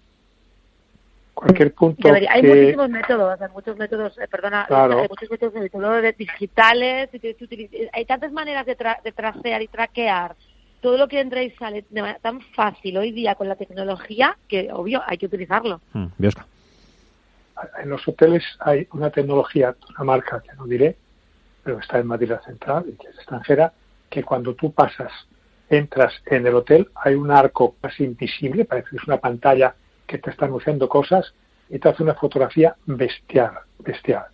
Y, no, es, no es violento, no es agresivo. Mm, no es tecnología, como dice, como acabáis de decir, ya existe. No sé por qué no se puede poner 24 en el aeropuerto o 100 y que la gente que pasa por aquel túnel, como pasamos por el aeropuerto, que puede ser muy bonito, y, se va a la derecha, se va a la izquierda, y ya está. Mm. Pero no lo hacemos, no sé por qué no lo hacemos, por miedo a que se diga que hay que hay peligro, pero si el peligro es cuando no, no, no nos adelantamos. cuando nos adelantamos es seguridad. Ya. Bueno, una cosa más. Ahora mismo viajas, viajas a un aeropuerto cualquiera del mundo y no hay arco de seguridad para pasar tus maletas, ¿qué pensarías? Ya. Daría miedo. Eh, digo pues una cosa más. Ahora mismo Digo una cosa más, Maribel Biosca, que el, famoso Fondo de Recuperación Europeo, que ya tenemos el acuerdo que se llegaba después de cuatro días de negociaciones, eh, 140.000 millones para España, desde CEAT y Exceltur ya le han pedido al Gobierno que parte de ese fondo se destine con urgencia al sector turístico. ¿A dónde habría que dedicar ese dinero? ¿A dónde habría que destinarlo exactamente? Maribel. Bueno, primero la competitividad de nuestra, de nuestro, la competitividad de España en el sentido, bueno, pues de volver a posicionarlo donde estaba y aprovechar esa oportunidad para hacer las mejoras, innovación, eh, digitalización, implementar la sostenibilidad. Eh, desde luego hay que, hay que utilizar gran parte de ese presupuesto a ayudar a un sector que es el 15% del PIB de España, con lo cual eh, el debate ahora es conseguir el máximo posible, pero que luego haya una coordinación público-privada de cómo se va a hacer, destinar ese dinero de la mejor manera, que tenga un impacto y que sea, que luego cuando nos pidan las cuentas estén claras y explicadas y que aprovechemos esta oportunidad para volver a ser competitivos y, volver a utilizar, bueno, pues eh, a mejorar infraestructuras y a implementar y a digitalizar lo máximo. Mm, Biosca. Yo lo que haría es invertirlo en tecnología de seguridad sanitaria para poder decir, perdón, que somos, vamos, que estamos controlados por delante y por detrás. En segundo lugar, lo que haría es a nivel de planes de la seguridad, a nivel de promoción de los destinos, ayuntamientos, consejos comarcas, todos para explicar primero que este destino tiene seguro porque se explica y se ve en la seguridad y, y el buffet de ofertas que tiene si conseguimos que la gente, obviamente luego al transporte aéreo, porque si no hay ganado, lo tenemos muerto, ¿no? Pero en, todo el proceso, tecnología de seguridad. O sea, yo sé que si voy a donde voy, me van a pasar por una serie de, elementos, a veces visibles o invisibles, que yo estaré seguro. Y, se demuestra.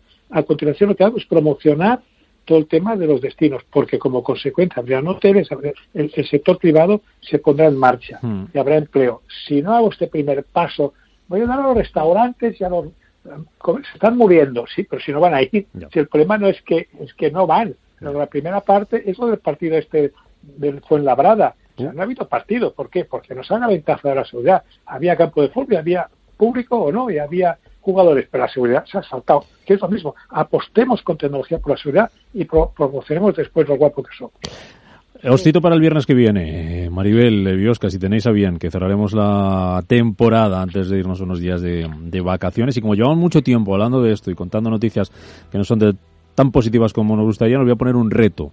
Que para la semana que viene nos contéis cada uno algo positivo, algún dato de reservas. Seguro, porque yo, estaré, estaré, contando desde una playa. Seguramente va a ser muy positivo. Espero que esté llena y que haya mucha gente y todo Pues os pongo esos deberes. Que algo que hayáis visto durante la semana, bien sea porque van a aumentar las reservas, porque van a, una aerolínea va a aumentar destinos, lo que sea, lo que veáis, os lo apuntáis en una servilleta y nos lo contáis el viernes para dar un poquito de alegría.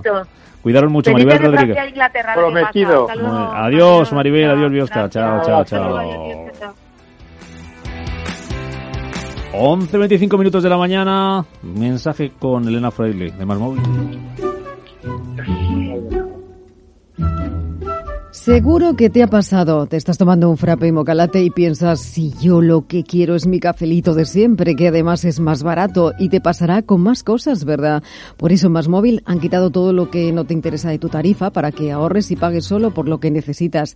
Disfruta de fibra de 100 megas en casa y 10 gigas en tu móvil con llamadas ilimitadas por solo 39,90 euros al mes. Precio final y para siempre y además otra línea móvil gratis con un giga y llamadas ilimitadas. Llama gratis al 1499. Más móvil. Ahorra sin más. Hola, soy Martín Berasategui Puede que este anuncio te suene distinto, y es que no está grabado en un estudio. Estoy en una terraza a la mar de Maja bajo una pérgola bioclimática de Saxo, mi marca de confianza en protección solar. Encuéntralo en quierosombra.com. Esto es lo que me da mi garrote. Tranquilidad es el sonido del mar. Tranquilidad es invertir al tiempo que ahorras, diversificas y proteges tu inversión. Tranquilidad es invertir en oro con Degusa. Infórmate en el 9119 82900. Degusa Oro es tranquilidad. En 1954 nací yo, mi menda, Antonio Resines. Desde entonces han cambiado muchas cosas. A mí que todo cambie me parece muy bien, pero que las cosas importantes no me las toquen. Sí, sí, sí, que no me las toquen. 1954 del Pozo. Que lo bueno nunca cambie. Hasta luego. El valor de la música. El valor de la clásica. Todos los sábados y domingos, de 4 a 8 de la tarde, tardes de radio y música clásica en Radio Intereconomía. Disfruta de la mejor música clásica en la radio.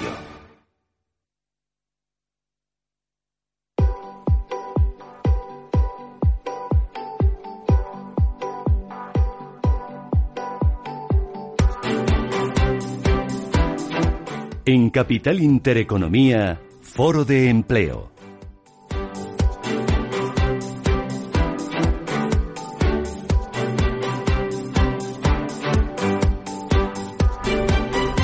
Vamos a hablar de empleo 11 y 28 minutos de la mañana, penúltima parada de la temporada. Lo vamos a hacer hoy con Marisa Cruzado, socia en comunicación en Valor Añadido. ¿Qué tal, Marisa? Buenos días.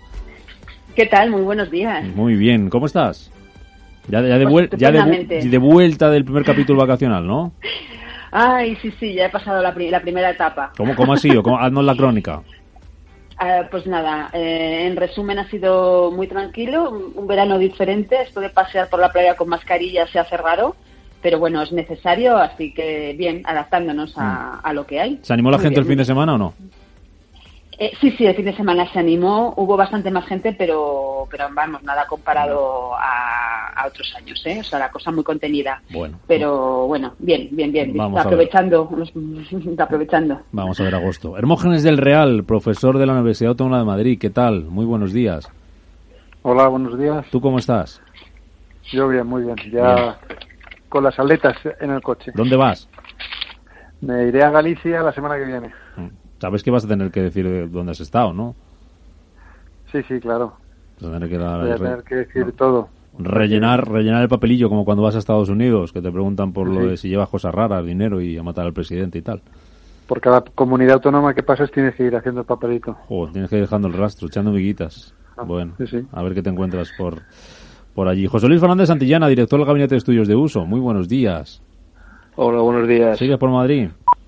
Sigo por Madrid y nada, tranquilidad. Y esto del papeleo, joder, es un bollo, ¿no? O sea que, que tranquilidad, a ver si se normaliza todo un poquito. Ojalá, ojalá. Ojalá. Oye, tengo varias cosillas para, para vosotros. Un informe del IES, una, un, un índice de confianza laboral de, de LinkedIn, del que ya hablábamos la semana pasada, está muy activo LinkedIn Ajá. con el tema de empleo. Y empezamos, si os parece, por el plan del gobierno para la formación profesional que se presentaba esta semana, ese plan para impulsar la FP, va a estar dotado con 1.500 millones de euros, va a contar con colaboración público-privada, unificará, entre otras cosas, currículum, va a crear ofertas nuevas. El objetivo es que 3,3 millones de trabajadores sin formación tengan una acreditación, que esto es algo que le gusta mucho a José Luis, y que España Ajá. se acerque a otros países en, lo, en el peso que tiene la, la, formación profesional. Aquí tenemos una tasa del 12% frente al 25%, por ejemplo, de media de la OCDE o casi el 30% de la Unión Europea.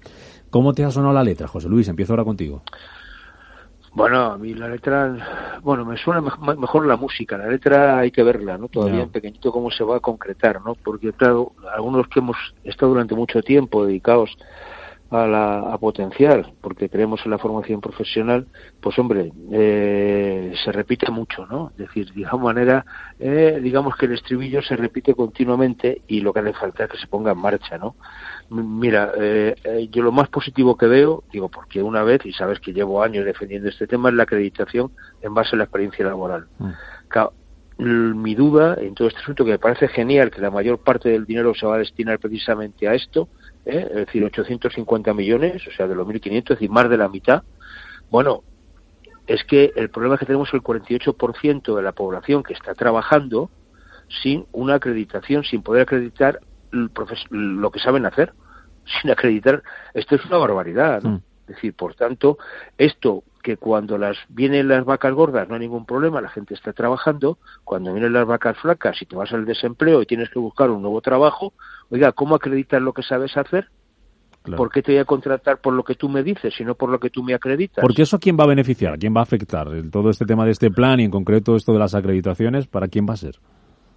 Hombre, yo creo que toda aquella gente que estando en activo, fundamentalmente, ha ido incrementando sus competencias profesionales en base a la experiencia, al trabajo que llevan años realizando y sin embargo no tiene un título, no tiene una certificación, no tiene un papel que diga que sabe precisamente hacer eso. Es decir, gente de alguna manera, esto que decía antes, ¿no? Eh, ha ascendido de categoría o ha ascendido en una empresa, entró de botones y acabó de director general. Oiga, si el que entró de botones no puede no tiene un título universitario, o no tiene un papel, o no tiene algo que acredite que las tareas que hace son de director general, pues si se queda en el paro, a lo mejor le tienen que volver a contratar de botones, porque no puede acreditar lo otro. Entonces, el tema es el cómo se va a hacer esto. Hoy en día, eso está en manos de las comunidades autónomas y está. Eh, y por tanto, para poder acreditarse, había que esperar a que cada comunidad autónoma hiciese su convocatoria. Si esto lo que lleva consigo, según he leído, es un periodo abierto indefinidamente para poder acreditarse, bienvenido sea y que la acreditación te sirva igual para trabajar en Extremadura que para trabajar en Euskadi o para trabajar en, el, eh, eh, en Cataluña. ¿no? no tiene sentido que hagamos acreditaciones como se estaban haciendo de carácter local, porque las competencias no puede ser. Mira, cuando miramos a Alemania, y todo el mundo mira la FP dual, etcétera y tal, el tema de fondo es que la FP en Alemania no es competencia de los Länder, es competencia exclusiva del Estado federal. Hombre, por algo será. Por algo será.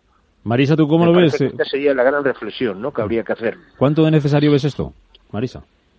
A ver, el necesario coincide totalmente con lo que está diciendo José Luis, es muy necesario. Lo que pasa que mm, yo no sé si es porque he vuelto a Madrid y estoy deprimida, pero a mí esto me parece, me parece un canto al sol. O sea, me parece un canto al sol, porque mira, solamente si te des la información, cuando empiezan a hablar de que ya para este curso, o sea, para el curso 2021, el que empieza en septiembre, ¿vale? Que va a haber nuevas ofertas de itinerarios como fabricación inteligente, digitalización de mantenimiento industrial, ciberseguridad.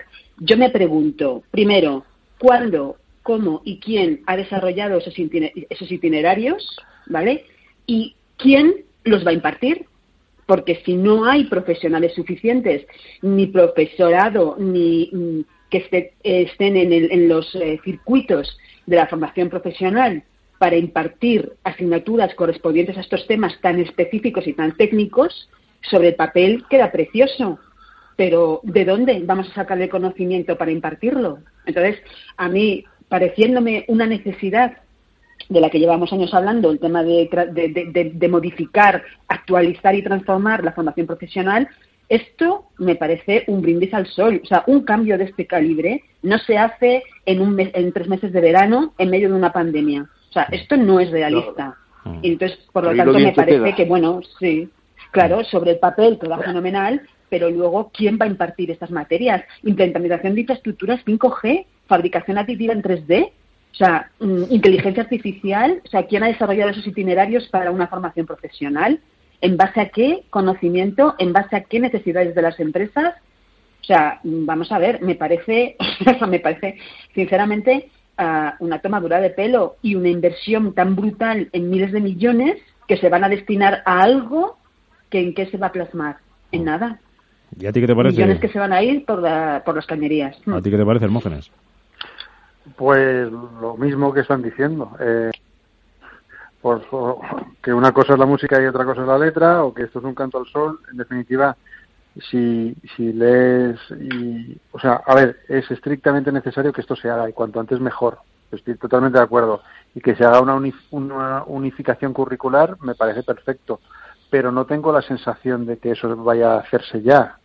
es, es, lo de siempre. Es una tomadura de pelo, es eh, una acción de marketing sobre cosas muy importantes y muy serias que se deberían hacer con mucho más rigor del que Es decir, no, no, no me parece, no me parece serio. Sí, dicen que tiene que ser eficaz y que, y que tiene que ser eficiente, las primeras palabras, vale, pero no me dicen el cómo, ni cuándo lo van a poner, ni cómo lo van a hacer, y sobre, como decía Marisa también, es decir, ¿y, ¿y quién va a ejecutar este plan de formación? Porque claro, esos contenidos que no tienen base además, ese itinerario curricular, no, no tiene, a mí me parece que, que son palabras muy importantes, muy potentes, muy serias, pero que se están tratando con poco rigor. Mm, dos, dos cuestiones. Pero si hemos visto, si hemos visto, solamente una cosa, hemos visto durante la pandemia los problemas que han tenido los profesores de formación profesional para impartir sus cursos, porque son personas, eh, muchas de ellas, que no controlan la tecnología, ni siquiera. Y cursos entiendo que más,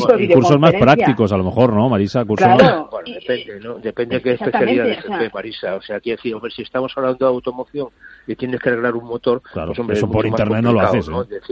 no pero me, me refiero. Hoy hay modelos hoy que se pueden hacer cosas. Sí, pero yo, yo conozco profesores que estaban dando itinerarios de artes gráficas, por ejemplo, y de relacionado con diseño, que hoy por hoy debería tener un itinerario absolutamente digital, porque las artes gráficas se han transformado absolutamente y están todavía, o sea, vamos, yo, yo, tengo conocidos que se iban a presentar a oposiciones que han quedado suspendidas para pasar de, de, de a coger plaza después de 25 años dando clase para coger plaza definitiva como profesor de formación profesional en artes gráficas, oye, y el, itinerario de documentación que tenían que prepararse para la oposición partía del tipómetro ¿vale? Que eso, eh, Rubén, no, no, hombre, me lo encontré el otro día. Pero mirar, o sea, el tema de fondo, Marisa, yo, ¿sabes? es que no tienes toda la razón del mundo. El problema es que la, FP, la FP que tenemos en España funciona bien porque los profesores pasan olímpicamente el currículum que tienen que impartir y lo han modernizado. Teóricamente, cuando se desarrolló el nuevo modelo de formación profesional, los títulos profesionales tendrían que revisarse cada cuatro años. Eso no se ha hecho. Es el primero que salió, que es la familia de química, no se ha hecho. Entonces, ¿quién está actualizando los contenidos que se dan en clase? Los propios profesores en base a su buen hacer. Si tenemos unos profesores y una plantilla de profesores que son eh, eh, extraordinarios. Entonces, ¿cuál es el problema de fondo de todo este asunto? Que sigue siendo un canto al sol. Porque, mirar, para hacer todo esto se ha contado, como siempre, con los primos de Zumo Sol, tanto empresariales como sindicales, pero no se ha contado ni con los centros de formación profesional, ni con la gente que está organizando a ras de suelo, ni con los profesores que imparten formación profesional.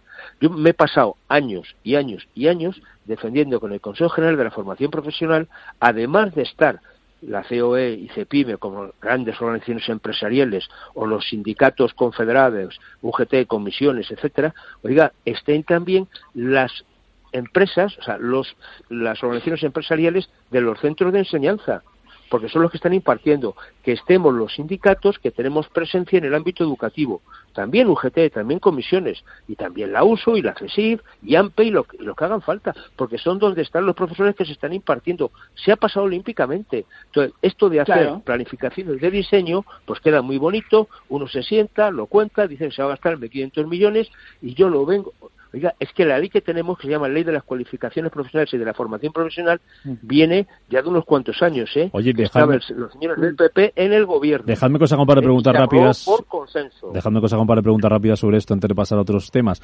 ¿Por qué en España hay tan poca gente que opte por la FP, el 12% frente al 25% de la OCDE o 29% de la Unión Europea? ¿Y cómo mejoraríais que haya más gente que opte por esto de la FP, Hermógenes? A ver, el, el, el, problema es el oropel. Ya, en España tenemos culturalmente una tendencia a que si no has estudiado una carrera, o a que si no has hecho un máster, o a que si no sé qué, no vas a conseguir trabajo y no vas a conseguir progresar. Y, y hoy en día ya existen em, empresas que, que van en, en contra de esto y que dicen, para seleccionar bien hay gente en el mercado, pero te tienes que olvidar del currículum, porque en el currículum no se refleja y no lo encuentras. Entonces, puedes encontrar, por ejemplo, profesiones que se están buscando para programar en informática y demás, que tienen que, que, que dominar un, un programa y que lo dominan, pero que como pone sociología los desechas.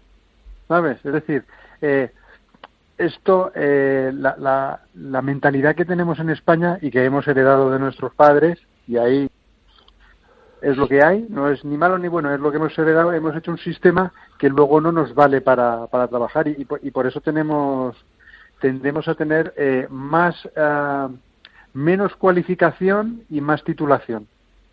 Hmm. Bueno, y a ver, y por lo que está diciendo José Luis, y por, lo que, y por lo que ha dicho José Luis, vamos a ver, la gente no es tonta. O sea, si tú sabes cómo está eh, de abandonada los itinerarios de estudios en la formación profesional, los padres no quieren que los hijos estudien formación profesional. Vamos a ver, si tuviéramos la seguridad de que los itinerarios curriculares en la FP están actualizados con profesores que han actualizado sus conocimientos, que están capacitados para impartir las nuevas necesidades que los chicos necesitan para incorporarse al mercado laboral y que les puede abrir puertas, muchos padres no tendrían problema, sobre todo porque después de estudiar la FP puedes derivarte a la carrera si tú consideras que tienes que seguir ampliando conocimientos en esa línea. El mm. problema es que los padres sabemos cómo está la formación profesional en el mayor en la mayor parte de los casos. Está claro que para profesiones como un mecánico o tipos así donde no hay una alternativa universitaria, la formación profesional funciona y funciona muy bien. Y estoy con José Luis en que hay profesores profesionales muy buenos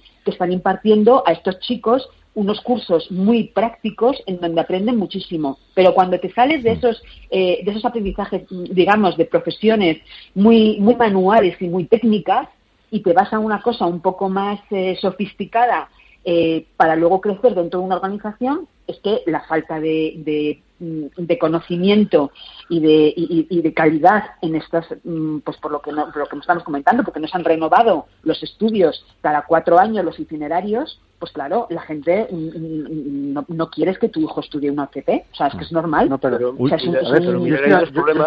hay, dos problemas, de fondo, o sea, uno, digo, aparte de como siempre la teoría esta de unificar toda la formación profesional, etcétera, ¿no? La formación para el empleo, la formación inicial, que es la de, los, la de las escuelas, etcétera. El problema es, por ejemplo, la burocracia. Oiga, si yo tengo un centro educativo que imparte tal especialidad de FP y tiene que dejar de impartirla porque se ha quedado soleta, no sé qué hacer con la plantilla del profesorado porque no he sido capaz de actualizarla. Con lo cual tengo que seguir dando ese curso que ya está desactualizado.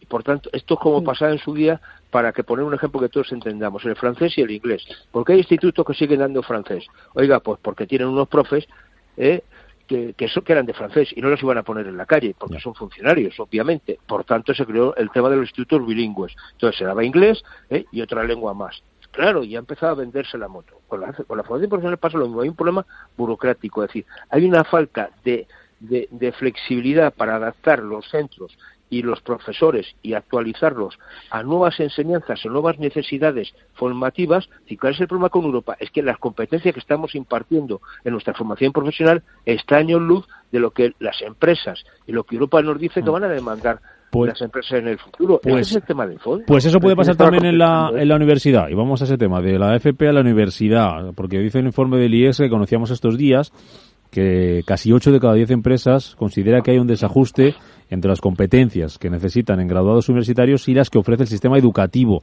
En cuanto a la formación profesional, desfase es menor, es de 8 puntos menos, 69%.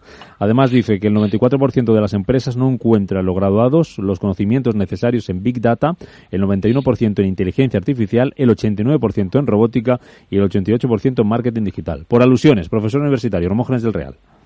A ver, eh, varias cosas. Eh, hay, hay una cosa que, que, que, la, la, empresa tampoco sabe lo que necesita. O sea, no, no voy a echar un, un avance en la universidad, ¿eh? pero lo que también quiero decir es que la, la, empresa tampoco sabe lo que necesita y no se coordina con la universidad para, para decir, oye, es que voy a necesitar eh, un 94% más de Big Data. Y yo te digo, la respuesta es no. La respuesta es no. ¿Por, por, ¿por qué tengo que saber de Big Data si no hay tantos puestos para Big Data?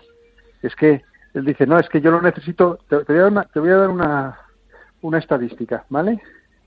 Eh, en lo que estamos haciendo, eh, en una empresa parecida a un Manpower, ¿vale? En, en Colombia tenemos más de 200.000 personas registradas, ¿vale? Y hace una selección de entre 80 y 60.000 personas al año y el resultado es que obtienen lo que quieren solo en el 1,61% de los casos sobre los requisitos que piden. sobre todos los tipos de competencias, sobre edad, sobre género, sobre todo. Es decir, y da igual que se haga por modelo online o que se haga por, por modelo tradicional con entrevista, con assessment y con todo. Es decir, el resultado al final es el mismo. Y, no, y, y nos ha pasado que lo, lo, que hay de referencia de mercado, por unirlo con lo que estaba diciendo antes Marisa, es decir, yo estaba contestando lo que nos pasa con respecto a Europa, por qué nos va peor, y estoy de acuerdo con José Luis en que es burocracia, pero lo que nos está pasando en la, es que la universidad no está unida a la empresa y la empresa no está uni, unida a la universidad. Entonces dice, necesito Big Data, o, o, como está diciendo antes José Luis, es que aquí siempre contestan la encuesta los mismos, ¿eh? Porque claro, a mí como autónomo nadie me está preguntando las necesidades de formación que yo necesito o de si contrato a alguien, si eso lo voy a encontrar en el mercado o no lo voy a encontrar. Hay una cosa que se llama el talento oculto, que saben de un determinado lenguaje de programación, por ejemplo Anaconda, pero que no aparece en el mercado en ningún sitio. Y eso es lo que sirve para hacer inteligencia artificial, por ejemplo. Claro, la, la gente no sabe lo que es eh, programación basada en objetos. Cuatro años de grado no se puede pedir peras al olmo, porque es que antes tienen que saber un montón de cosas, ¿vale? Como es tipografía, que estabais diciendo, a lo mejor ahora es todo digital, pero si no sé cromatografía, si no sé determinadas cosas, no, yo no puedo luego hacerlo eso en digital. Y parece que la empresa que, que vayamos ya y seamos de Tolosa, de Tolosa vemos según salimos de la universidad. Y eso es imposible. Mm. Ese es mi punto de vista. Marisa. A ver, bueno, aquí yo es que creo que de, esto de la, de, la, de la distancia que existe entre, entre la universidad y, y la empresa, llevamos hablando tanto tiempo, o sea, y, la, y yo creo que es que al final el problema, vamos a ver, evidentemente el modificar los itinerarios académicos y adaptarlos a la realidad lleva su tiempo. Lo mismo que ocurre con la, con la, con la FP que hablábamos antes, ¿no? Si tú, pero aquí lo que nos falta es perspectiva mm, y, mirar al futuro. Es decir, lo que desde luego mm, eh, estamos haciendo mal es que en carreras, eh, por ejemplo, como derecho o, incluso medicina, mmm, yo me he revisado un poco eh, itinerarios de, de la universidad pública y hay muy pocas eh, asignaturas que en estas dos carreras, que hoy por hoy son masivas en número de alumnos, hayan incluido eh, temas relacionados con tecnología. Cuando estamos seguros, porque estamos segurísimos de que a muy corto plazo todo el tema de telemedicina, la aplicación de tecnología a cualquier eh, ámbito sanitario es clave y en el mundo del derecho igual. O sea, luego nos quejamos de que todavía los juzgados están con el papel y de que todavía los despachos trabajan con papel, pero vamos a ver, las nuevas hermanas de abogados no salen con un cambio de concepto de, de modelo con la aplicación de la tecnología. Entonces, imaginaros si esto pasa en carreras de, tan, tan masivamente ocupadas como son estas dos, imaginaros ahora qué pasa en las ingenierías donde el número de alumnos es mucho más limitado porque evidentemente eh, echa para atrás el profundo conocimiento y la profunda capacidad intelectual que tienes que tener para cometer carreras de ese estilo, donde además ni siquiera los profesionales están preparados para saber eh, cómo va a evolucionar la propia tecnología, que avanza a pasos agigantados.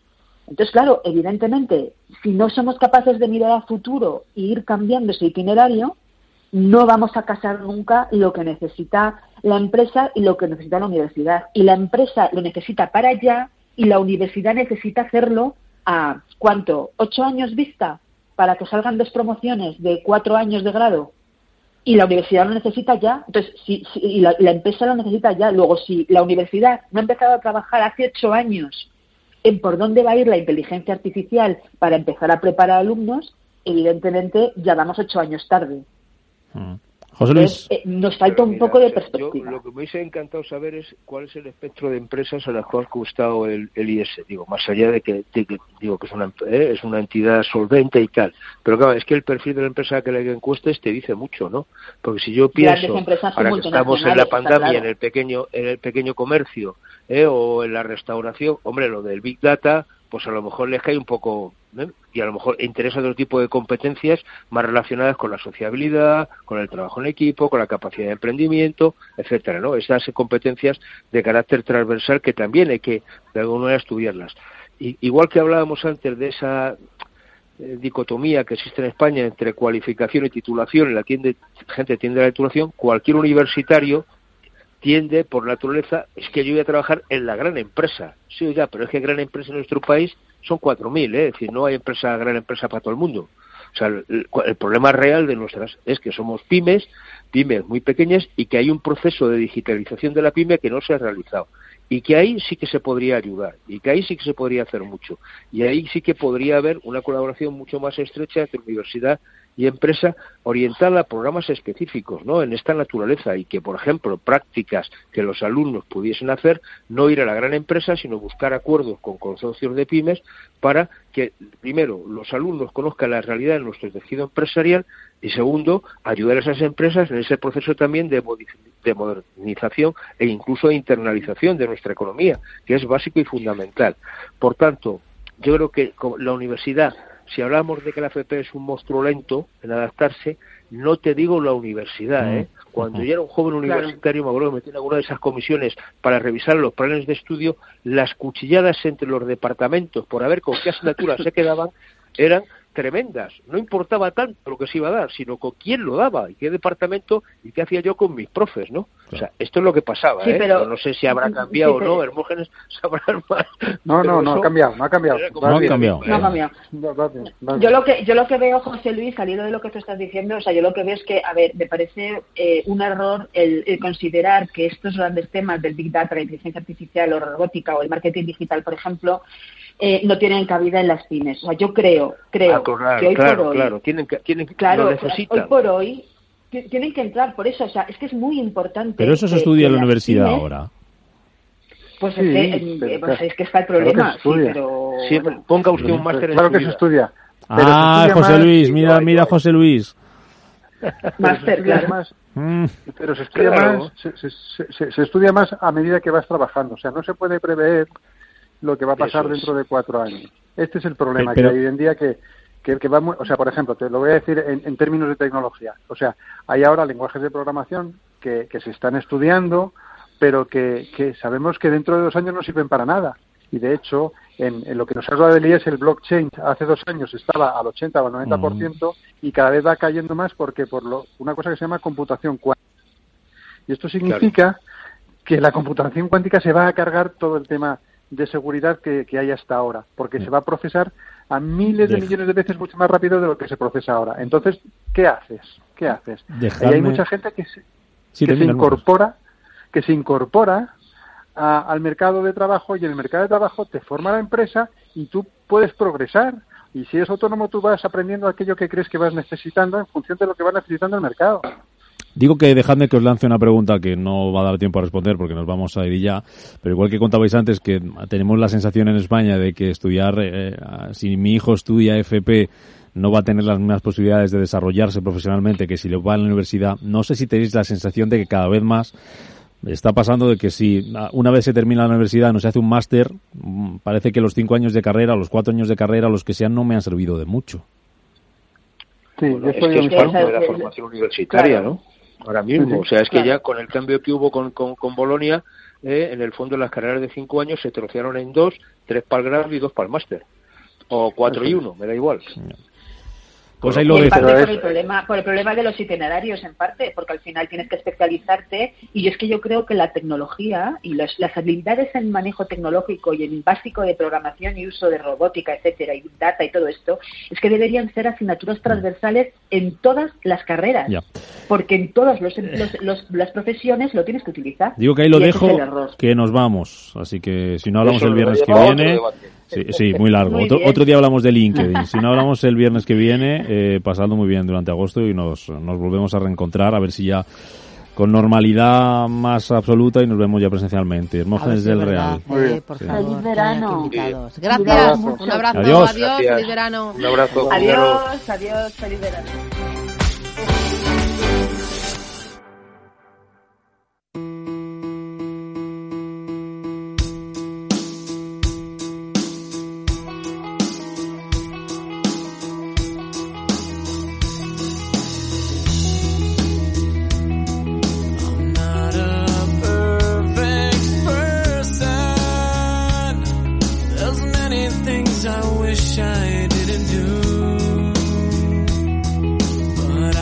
ya es fin de semana para algunos, para otros vacaciones, eh, pero bueno, a unos pocos todavía nos quedan unos cuantos días. Así que nada, de momento el fin de semana a descansar y a disfrutar. Y el lunes nos reencontramos a las 7 aquí en Capital Intereconomía.